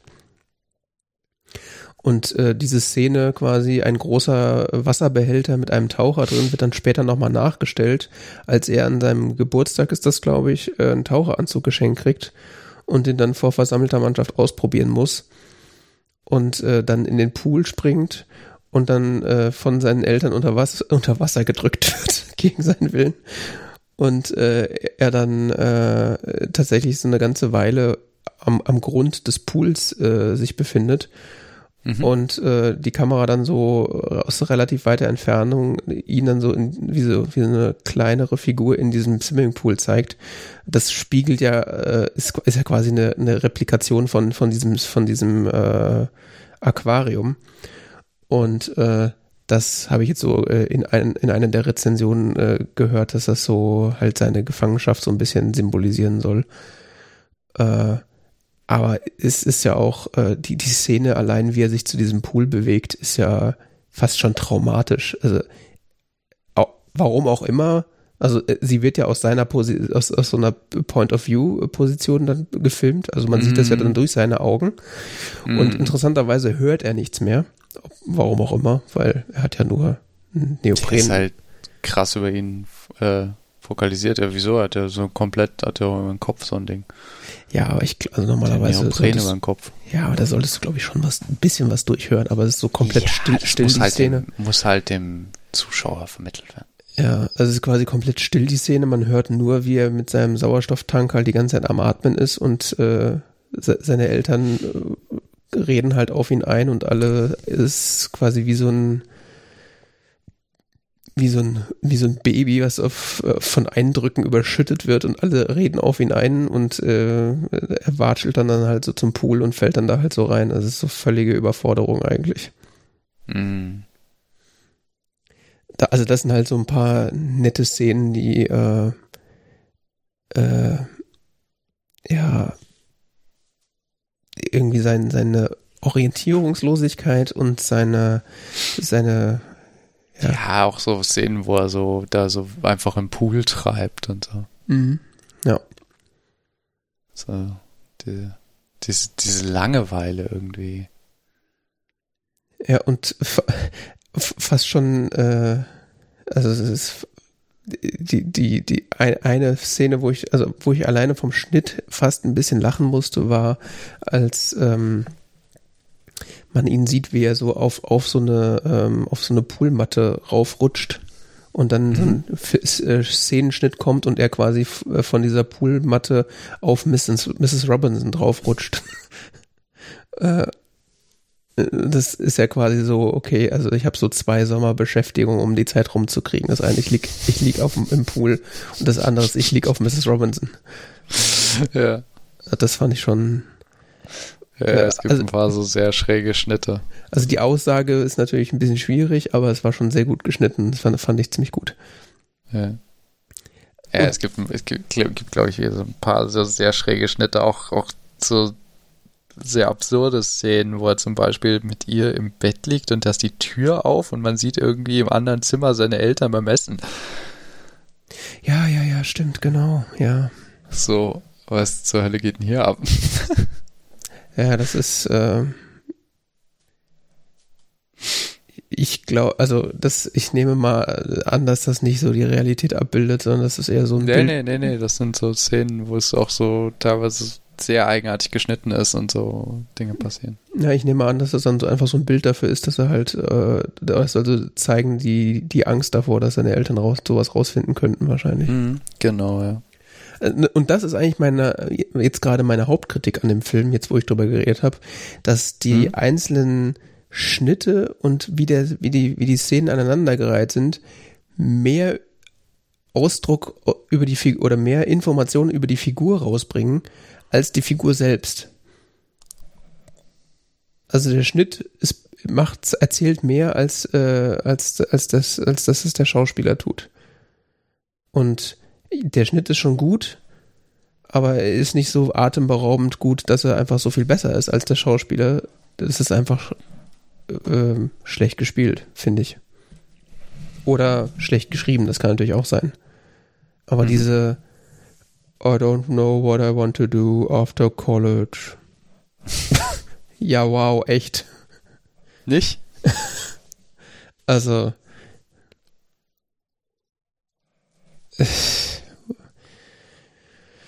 Ja, und, und, äh, und dann gibt's noch so ein paar Szenen, wo ich mir denke, ist, haben das eigentlich Idioten geschrieben oder ist, ist, Ben ein Idiot? Was ist denn da los? Also, wo er dann, äh, wo, wo äh, ab dem Zeitpunkt, wo er quasi gut mit Elaine zurechtkommt, äh, hat er ja anscheinend die Idee, sie dann irgendwie äh, weiß ich nicht, was er mit ihr genau machen will, aber er schleppt sie dann ja irgendwann in das Hotel, wo er immer mit ihrer Mutter abhängt. Mm, Nee, das ist das, wo sie, da haben sie dieses Date, wo sie sagen, hey, lass uns einfach irgendwo hinfahren. Ja. Und sie sagt, äh, ja, einfach in die nächste Bar. Mhm. Und äh, ich glaube, hier gibt's keine Bar oder so. Und dann äh, doch, und sagt sie, doch, doch, es gibt doch das Hotel hier in der Umgebung. Und die haben eine Bar. Und er so, nee, nee, die haben keine Bar. Nee, nee, doch, ich bin mir relativ sicher, dass die eine Bar haben. Ah, okay, also sie hat das quasi vorgeschlagen. Genau, und, und er ist die ganze Zeit, nee, lass uns da nicht hingehen, das ist doof und die haben keine Bar und sonst was. Und sie, doch, doch, ich glaube schon, dass die eine haben, das, das kriegen wir hin und, und keine Ahnung was. Und dann sind sie da und dann wird er die ganze Zeit, ah, Mr. Gladstone, hallo, Mr. Gladstone. Und Ja. was ein bisschen eigenartig ist. Okay, dann äh, habe ich das wahrscheinlich falsch in Erinnerung. Also ich dachte halt, dass er sie da irgendwie so hinschleppt, um mit ihr Nee. auf ein Zimmer zu gehen. Nee, nee, Was nee, ja ziemlich dumm wäre, weil ihn da nee, alle nee, nee, nee, Angestellten nee, kennen. nee, nee. Sie, sie, sie haben dieses Date abends und dann vereinbaren sie am nächsten Tag wieder was zu unternehmen und Mhm. irgendwie sind die Eltern auch dagegen oder so. Ich weiß es nicht mehr genau. Auf jeden Fall beschließen sie halt, wie gesagt, ähm, wo gemeinsam hinzufahren und dann ist dieses Ding mit der Bar. Trotzdem schwierige Szene, allein schon deswegen, weil dann Elaine plötzlich so mehr oder weniger aus dem Nichts heraus sagte, hast du eigentlich eine Affäre? Ja, es gibt manchmal so sehr eigenartige Szenen im Film. Also vielleicht ist das auch einfach so ein absolutes Ding in der Zeit, dass man halt in Hotels irgendwie Affären hat und wenn man halt vom Hotelpersonal angesprochen wird oder erkannt wird, dass es dann ein Indikator dafür ist. Aber das ist Ja, vor allen Dingen mit einem falschen Namen, ne? ja, aber das fand ich dann auch schon irgendwie sehr weit hergeholt, dass sie aufgrund dieser Szene dann äh, auf die Idee kommen könnte, dass er eine Affäre hat. Was ja auch irgendwie komisch ist, weil äh, was soll das überhaupt heißen, Affäre? Ich meine, der hat halt Sex mit einer Frau in einem Hotel. Er ist ja nicht verheiratet, also es ist doch gar, es ist doch gar keine Affäre. Also Affäre ist ja im Zweifelsfall, wenn man jemand anders damit betrügt oder nicht. Naja, da hat ja was mit einer äh, verheirateten Frau. Ja, Das da hat sie ja in eine der Affäre, hat er nicht eine Affäre. Ja, ich weiß. Es ist ja, es ist halt eine Affäre. Okay. Es ist eine Affäre. Es keine reguläre Beziehung, also es ist eine Affäre. Ist wahrscheinlich, steht im Heiligen Buch so nicht drin. Äh, Schmanker am Rande, Dustin Hoffman hat 20.000 Dollar für den Film bekommen. Okay. Das Und ist bei einem Davon blieben nach Steuern 4.000. okay, ist bei einem Budget von drei Millionen geht das sogar. Er musste danach, äh, er konnte davon kurze Zeit leben und musste dann äh, Arbeitslosenhilfe beantragen. Hm. äh, apropos Dustin Hoffmann, ich habe hab einen ähnlichen Film mit ihm aus der Zeit gesehen. Mhm. Das ist schon eine Weile her, ein paar Monate. Äh, Little Big Man heißt er. Er ist von 1970 und ein Western. Mhm.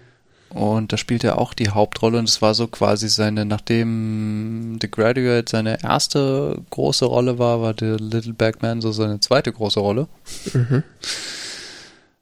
Äh, es ist ein Film, der kam vor ein paar Monaten irgendwann mal in irgendeiner Mediathek. Mhm. Ich glaube, in der ARD lief der oder so, ich weiß es nicht mehr. Und wurde empfohlen auf irgendeiner Wir empfehlen Sachen aus Mediathekenseite. Mhm. Und ähm, ich weiß nicht, irgendwie, als ich. Ich habe den vor ein paar Monaten irgendwann mal so eine Phase gehabt, habe ich den gesehen. Der geht ewig lang. Mhm. 140 Minuten, ja. Mhm. Also etwas über zwei Stunden. Und es gibt, es gibt so viele Szenen in dem Film. Also es ist ein sehr guter Film, meiner Erachtens. Aber es gibt echt viele Szenen, wo ich auch dachte, so, dass den Hoffmann spielt auch so diesen, so, diesen leeren Blick so ins, ins, ins, ins Nichts und ähm, dieses, dieses so sehr gefühlslosen Ausdruck im Gesicht und so. Das hat man auch ein paar Mal in dem Film. Okay. Das ist ein interessanter, verbindender Punkt. Aber macht es in dem Film den Eindruck, dass er auch noch was anderes kann als das? Ja, ja, ja. ja es ist ein, äh, es ist sehr, sehr viel breitere äh, Darstellung an Emotionen. Es ist ein, äh, ein sehr interessanter Film. Es geht um, der, ist erzählt in einem Rückblick, so sagen. Und zwar äh, Rückblick von Jack Crabb, einem 121-Jährigen. Mhm. 1970 und der erzählt einem Journalisten, wie das denn denn war, äh, damals im Wilden Westen mit äh, Wild Bill Hickok, Hickok und äh, dem General Custer Mhm. und äh, der Schlacht von Little Big Horn. Und er erklärt so, dass er erzählt eine umfangreiche Geschichte seines Lebens Mhm. die damit beginnt, dass er irgendwie einen Indianerüberfall auf seine Eltern überlebt. Also seine Eltern sind so Pioneers im, im Wilden Westen und ihr, ihr, ihr Wagen wird halt angegriffen von Indianern. Sie überleben das und werden von, ich glaube, anderen Indianern, ich weiß es nicht mehr genau. Auf jeden Fall wird er und seine Schwester werden aufgenommen von denen und großgezogen und er wird dann so ein Indianer, wird dann äh, später von US-Truppen quasi gefangen und naja, ich weiß nicht, befreit. Ich bin mir nicht so sicher. Er durchlebt dann so verschiedene Karrieren. Also als, als äh, Western-Gunslinger, als äh, Mitarbeiter von General Custer, als äh, verrückter Einsiedler und äh, letzten Endes wieder als K bei Custer beziehungsweise bei den Indianern, Mhm. bei den Cheyenne, genau zu sein. Das ist ähm, ein, ein sehr empfehlenswerter Film, wenn man so auf so einen alternativen Western äh, steht oder das mal sehen möchte. Also es ist ein sogenannter Revisionist Western. Also es ist, funktioniert nicht so wie ein klassischer Western, sondern stellt halt in die, die Native Americans als äh, sympathisch und freundlich dar und äh, als ausgeliefert den ähm, der, der US Cavalry und so und auch General Custer wird als so ziemlicher verrückter Egomane dargestellt. Es ist irgendwie ein bisschen dann auch satirisch. also in dem Punkt vielleicht auch ein bisschen vergleichbar mit The Graduate, weil mhm. es auch so eine Verbindung aus satirischen und tragischen Elementen gibt. Mhm. Bloß, dass ich irgendwie das Gefühl habe, bei Little Big Man funktioniert es irgendwie besser. Ja. Das ist, äh, dieser, dieser General Custer ist halt völlig überdrehte Figur und andere Figuren sind, sind äh, gleichzeitig auch irgendwie tragisch und, und äh, er als Hauptfigur ste steht irgendwie so immer so zwischen den Fronten und ja. Okay. Ja, das ist äh, das mit der Satire ist ein guter Punkt. Also ich, ich glaube, der Film, also The Graduate will, will, schon oft auch wahrscheinlich irgendwie Satire sein, aber kriegt es irgendwie, glaube ich, nicht so richtig hin an manchen Stellen. Also, anders kann ich mir das nicht vorstellen. Hm.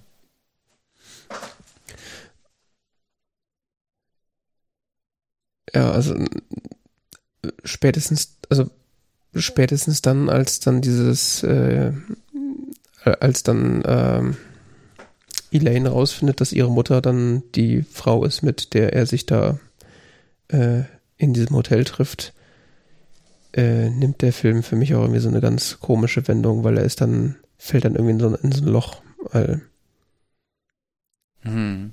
äh, ja, ja. Also Ben sowieso, ganz aber auch der Film. Also ich finde, da ergibt eigentlich nichts mehr Sinn, was passiert.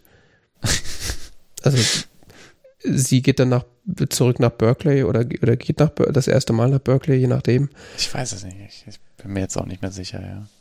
Äh, und er, hast ja, äh, haben wir erwähnt, es vergeht dann Zeit und dann entscheidet er sich, äh, ich, ich werde sie heiraten und sagt dann auch zu seinen Eltern, ja, ich werde Elaine heiraten und die gehen halt davon aus, dass sie sich verlobt haben, aber er hat einfach nur für sich entschieden, dass er sie heiraten wird. Das ist auch, wo man auch, also das ist auch so ein Punkt, wo ich denke so, was, irgendwas, äh, da berühren sich doch zwei Drähte in seinem Kopf, die sich nicht berühren sollten. Also das ist doch irgendwie ganz schwierige Mischung. Äh, und dann, ja, reist er ihr ja hinterher nach Berkeley und hat dann da irgendwie ein Zimmer und stalkt sie da. Sehr merkwürdig.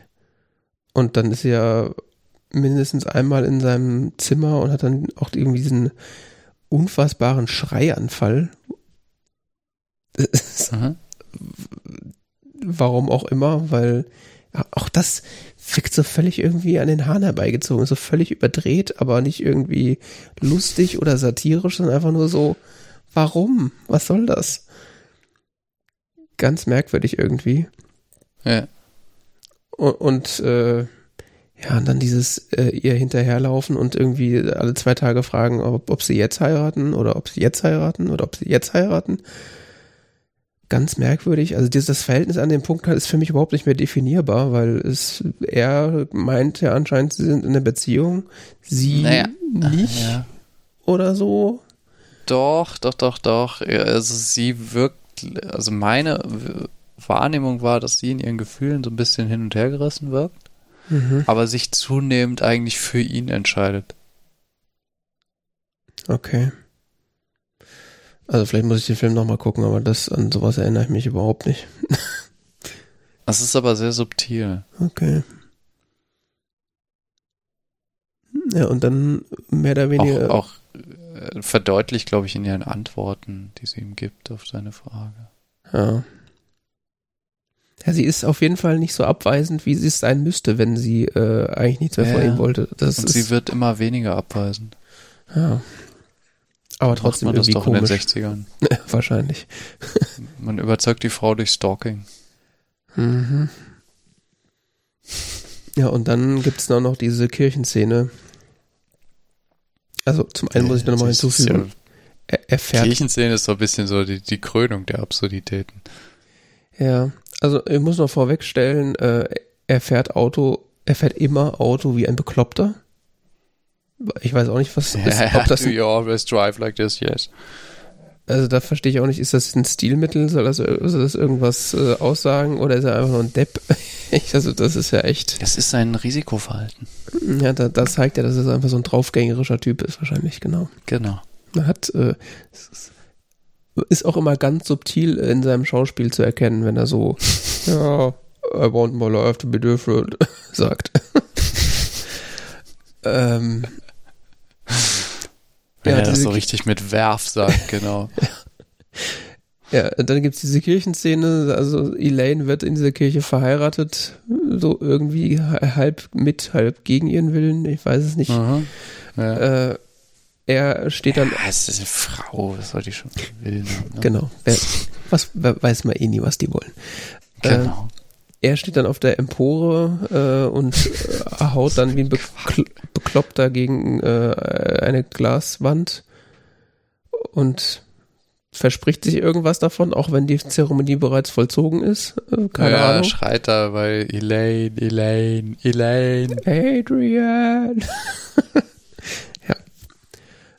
ja. Äh, kommt dann irgendwie runter, prügelt sich so ein bisschen mit ihrem Vater und äh, nimmt sie dann mit, beziehungsweise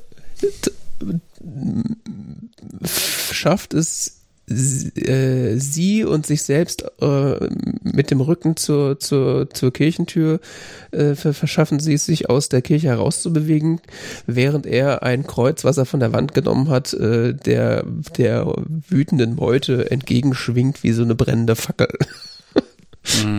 Mit dem Kreuz verschließt er dann die Kir Kirche. Genau, genau. Das, das ist natürlich eine sehr geile Szene, weil es ist ja quasi so, äh, man, man schließt die Leute in ihrem eigenen, äh, in ihr, man schließt sie in ihrem konservativen Gebäude ein.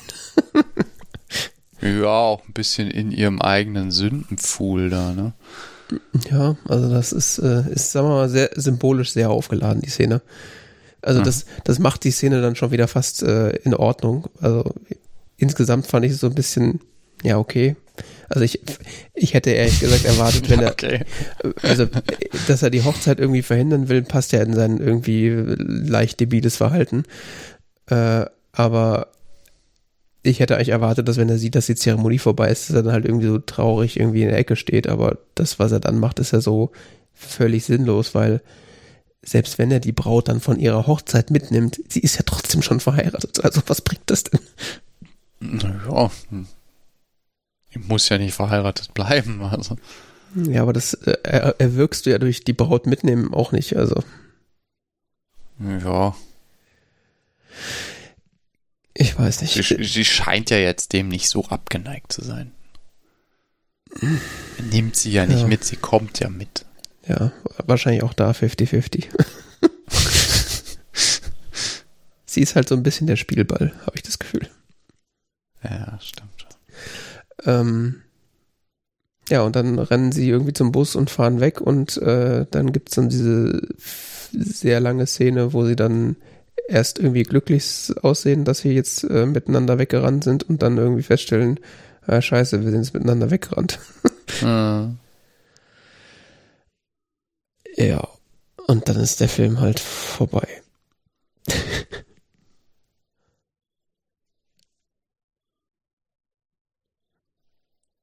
und dann weiß ich auch nicht weiter. Dann kam wieder Simon Garfunkel. Genau, also der, ich habe irgendwie so, also ich weiß Ich habe vorhin gesagt, äh, behauptet, ähm, die hätten die Songs für den Film geschrieben. Das ist natürlich Blödsinn. Die haben, ähm, man hat nur Songs von Simon Garfunkel für den Film benutzt, was und das tatsächlich dann auch auf Soundtracks rausgegeben, was für die Zeit neu war, dass man das gemacht hat. hm. ja, ich hatte das auch irgendwie. Genau. Äh, ich muss auch sagen, der Film, ich will sagen, dass er sich darauf ausruht, aber der nutzt es auch schon also ziemlich aus, dass äh, die Musik von Sam und Garfunkel so gut ist. Also ich habe das Gefühl, wenn, wenn es da mal gerade wieder eine Szene gibt, die es zu überbrücken gibt, dann wird einfach in voller Länge ein Sam Garfunkel Song gespielt. Ja, sich nicht ganz. Wird da eigentlich Mrs. Robinson gespielt? Weil ich glaube, den Song, wenn ich es richtig verstehe, haben sie tatsächlich für den Film geschrieben. Aber Äh, weiß ich nicht, aber ja, der wird einmal, ähm, wird die der wird Melodie einmal gespielt. oder? Ich glaube, der wird sogar zweimal gespielt. Also einmal wird die Melodie irgendwie äh, gepfiffen oder sowas. Oder auf jeden Fall. Wird, Ja, er, er pfeift mal die Melodie. ja Was genau. ich auch, das, das, das, das wollte ich noch erwähnen, das ist eine der interessantesten Szenen, fand ich, weil, weil er, er die Melodie von Mrs. Robinson pfeift. Das ist so ein bisschen so metafiktional. Mhm. Aber wird der Film, äh, wird die Musik dann nochmal richtig abgespielt? Ich glaube schon, aber ich wüsste jetzt auch nicht an welcher Stelle. Mhm. Und äh, ja, das ist halt auch mein Problem mit Simon und Garfunkel Songs. Ich finde die zwar mega gut, aber ich kann die so oft nicht auseinanderhalten. Ja, Sound of Silence wird sehr häufig, wird mehrmals gespielt. Ja, ich glaube dreimal oder so. Ja, da gibt es auch irgendwie so äh, Reviews, die dann sagen, ja, an den Stellen, wo Sound of Silence gespielt wird, ist halt so seine, seine Orientierungslosigkeit besonders groß und das wird dann immer durch diesen Song hervorgehoben, was auch irgendwie Sinn macht, aber auch ist auch wieder so ein Punkt. Ist schön, dass die Musik das zeigen muss und der Schauspieler nicht in der, oder der, das Drehbuch nicht in der Lage ist, das irgendwie besser zu transportieren. Mhm. Ja. Also ich fand den Film sehr schwierig. In vielerlei Hinsicht. Ich fand den in, interessant, also interessant ist ja auch mal so ein schwieriger Ausdruck, weil wenn man sagt, ein Film war interessant, kann es halt sein, dass er kacke war, aber irgendwie die Bilder schön waren. ähm, so weit würde ich jetzt nicht gehen, aber es ist schon irgendwie, er ist an sehr vielen Stellen sehr merkwürdig und ich weiß nicht, ob das an, daran liegt, dass einfach man in der Zeit mit viel mehr merkwürdigeren Sachen ähm, einfach so zurechtgekommen ist. Oder dass ich, man heutzutage in dieser äh, nicht versteht, was viele Dinge bedeuten oder das hm, weiß ich nicht. Gehört der Film eigentlich zu dem New Hollywood? Weil, also, also der Western, den ich vorhin erwähnt gehört, der wird dazu gezählt, aber kennst du das, New Hollywood? Das ist so ein bisschen. Ja, gehört da nicht auch Ah. Taxi Driver und sowas dazu? Ja, das ist so eine Bewegung, ähm, äh, klar, also auf der deutschen Wikipedia war, äh, steht, es war ein Vorbote von New Hollywood. Hm, okay.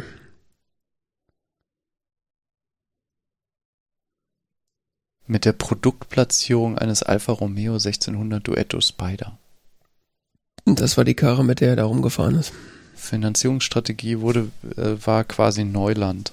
Mhm. Ja, das ist die Karre, mit der er rumfährt. Die quasi, die, der Film ist von 67 oder so, 68 und dieses Auto ist auch von 67. Mhm. Okay. Und es wird so gesagt, das ist ein bisschen, war wohl eine Finanzierungsstrategie. Behauptet zumindest Wikipedia. Ähm, New Hollywood ist so etwas, wo sich Rese- Regisseure entfernt haben von ähm, oder mehr Freiheiten bekommen haben vom klassischen Studiosystem. Mhm. Äh, ah ja, hier auf der Wikipedia von New Hollywood steht sogar als Vorläufer von New Hollywood entstanden mit die Reifeprüfung und Bonnie und Clyde noch zwei Filme im klassischen Studiosystem, Mhm. die sich formal wie thematisch von den bis dato gängigen Hollywood-Produktionen unterschieden.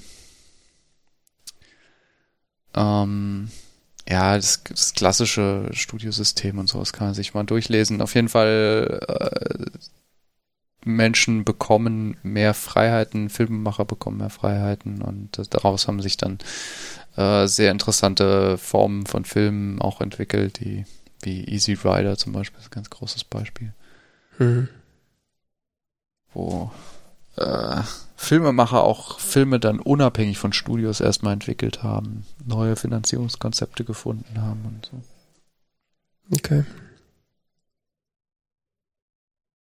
Und dadurch wird dann so das amerikanische Kino in der Zeit also ein bisschen arthausiger. Ja.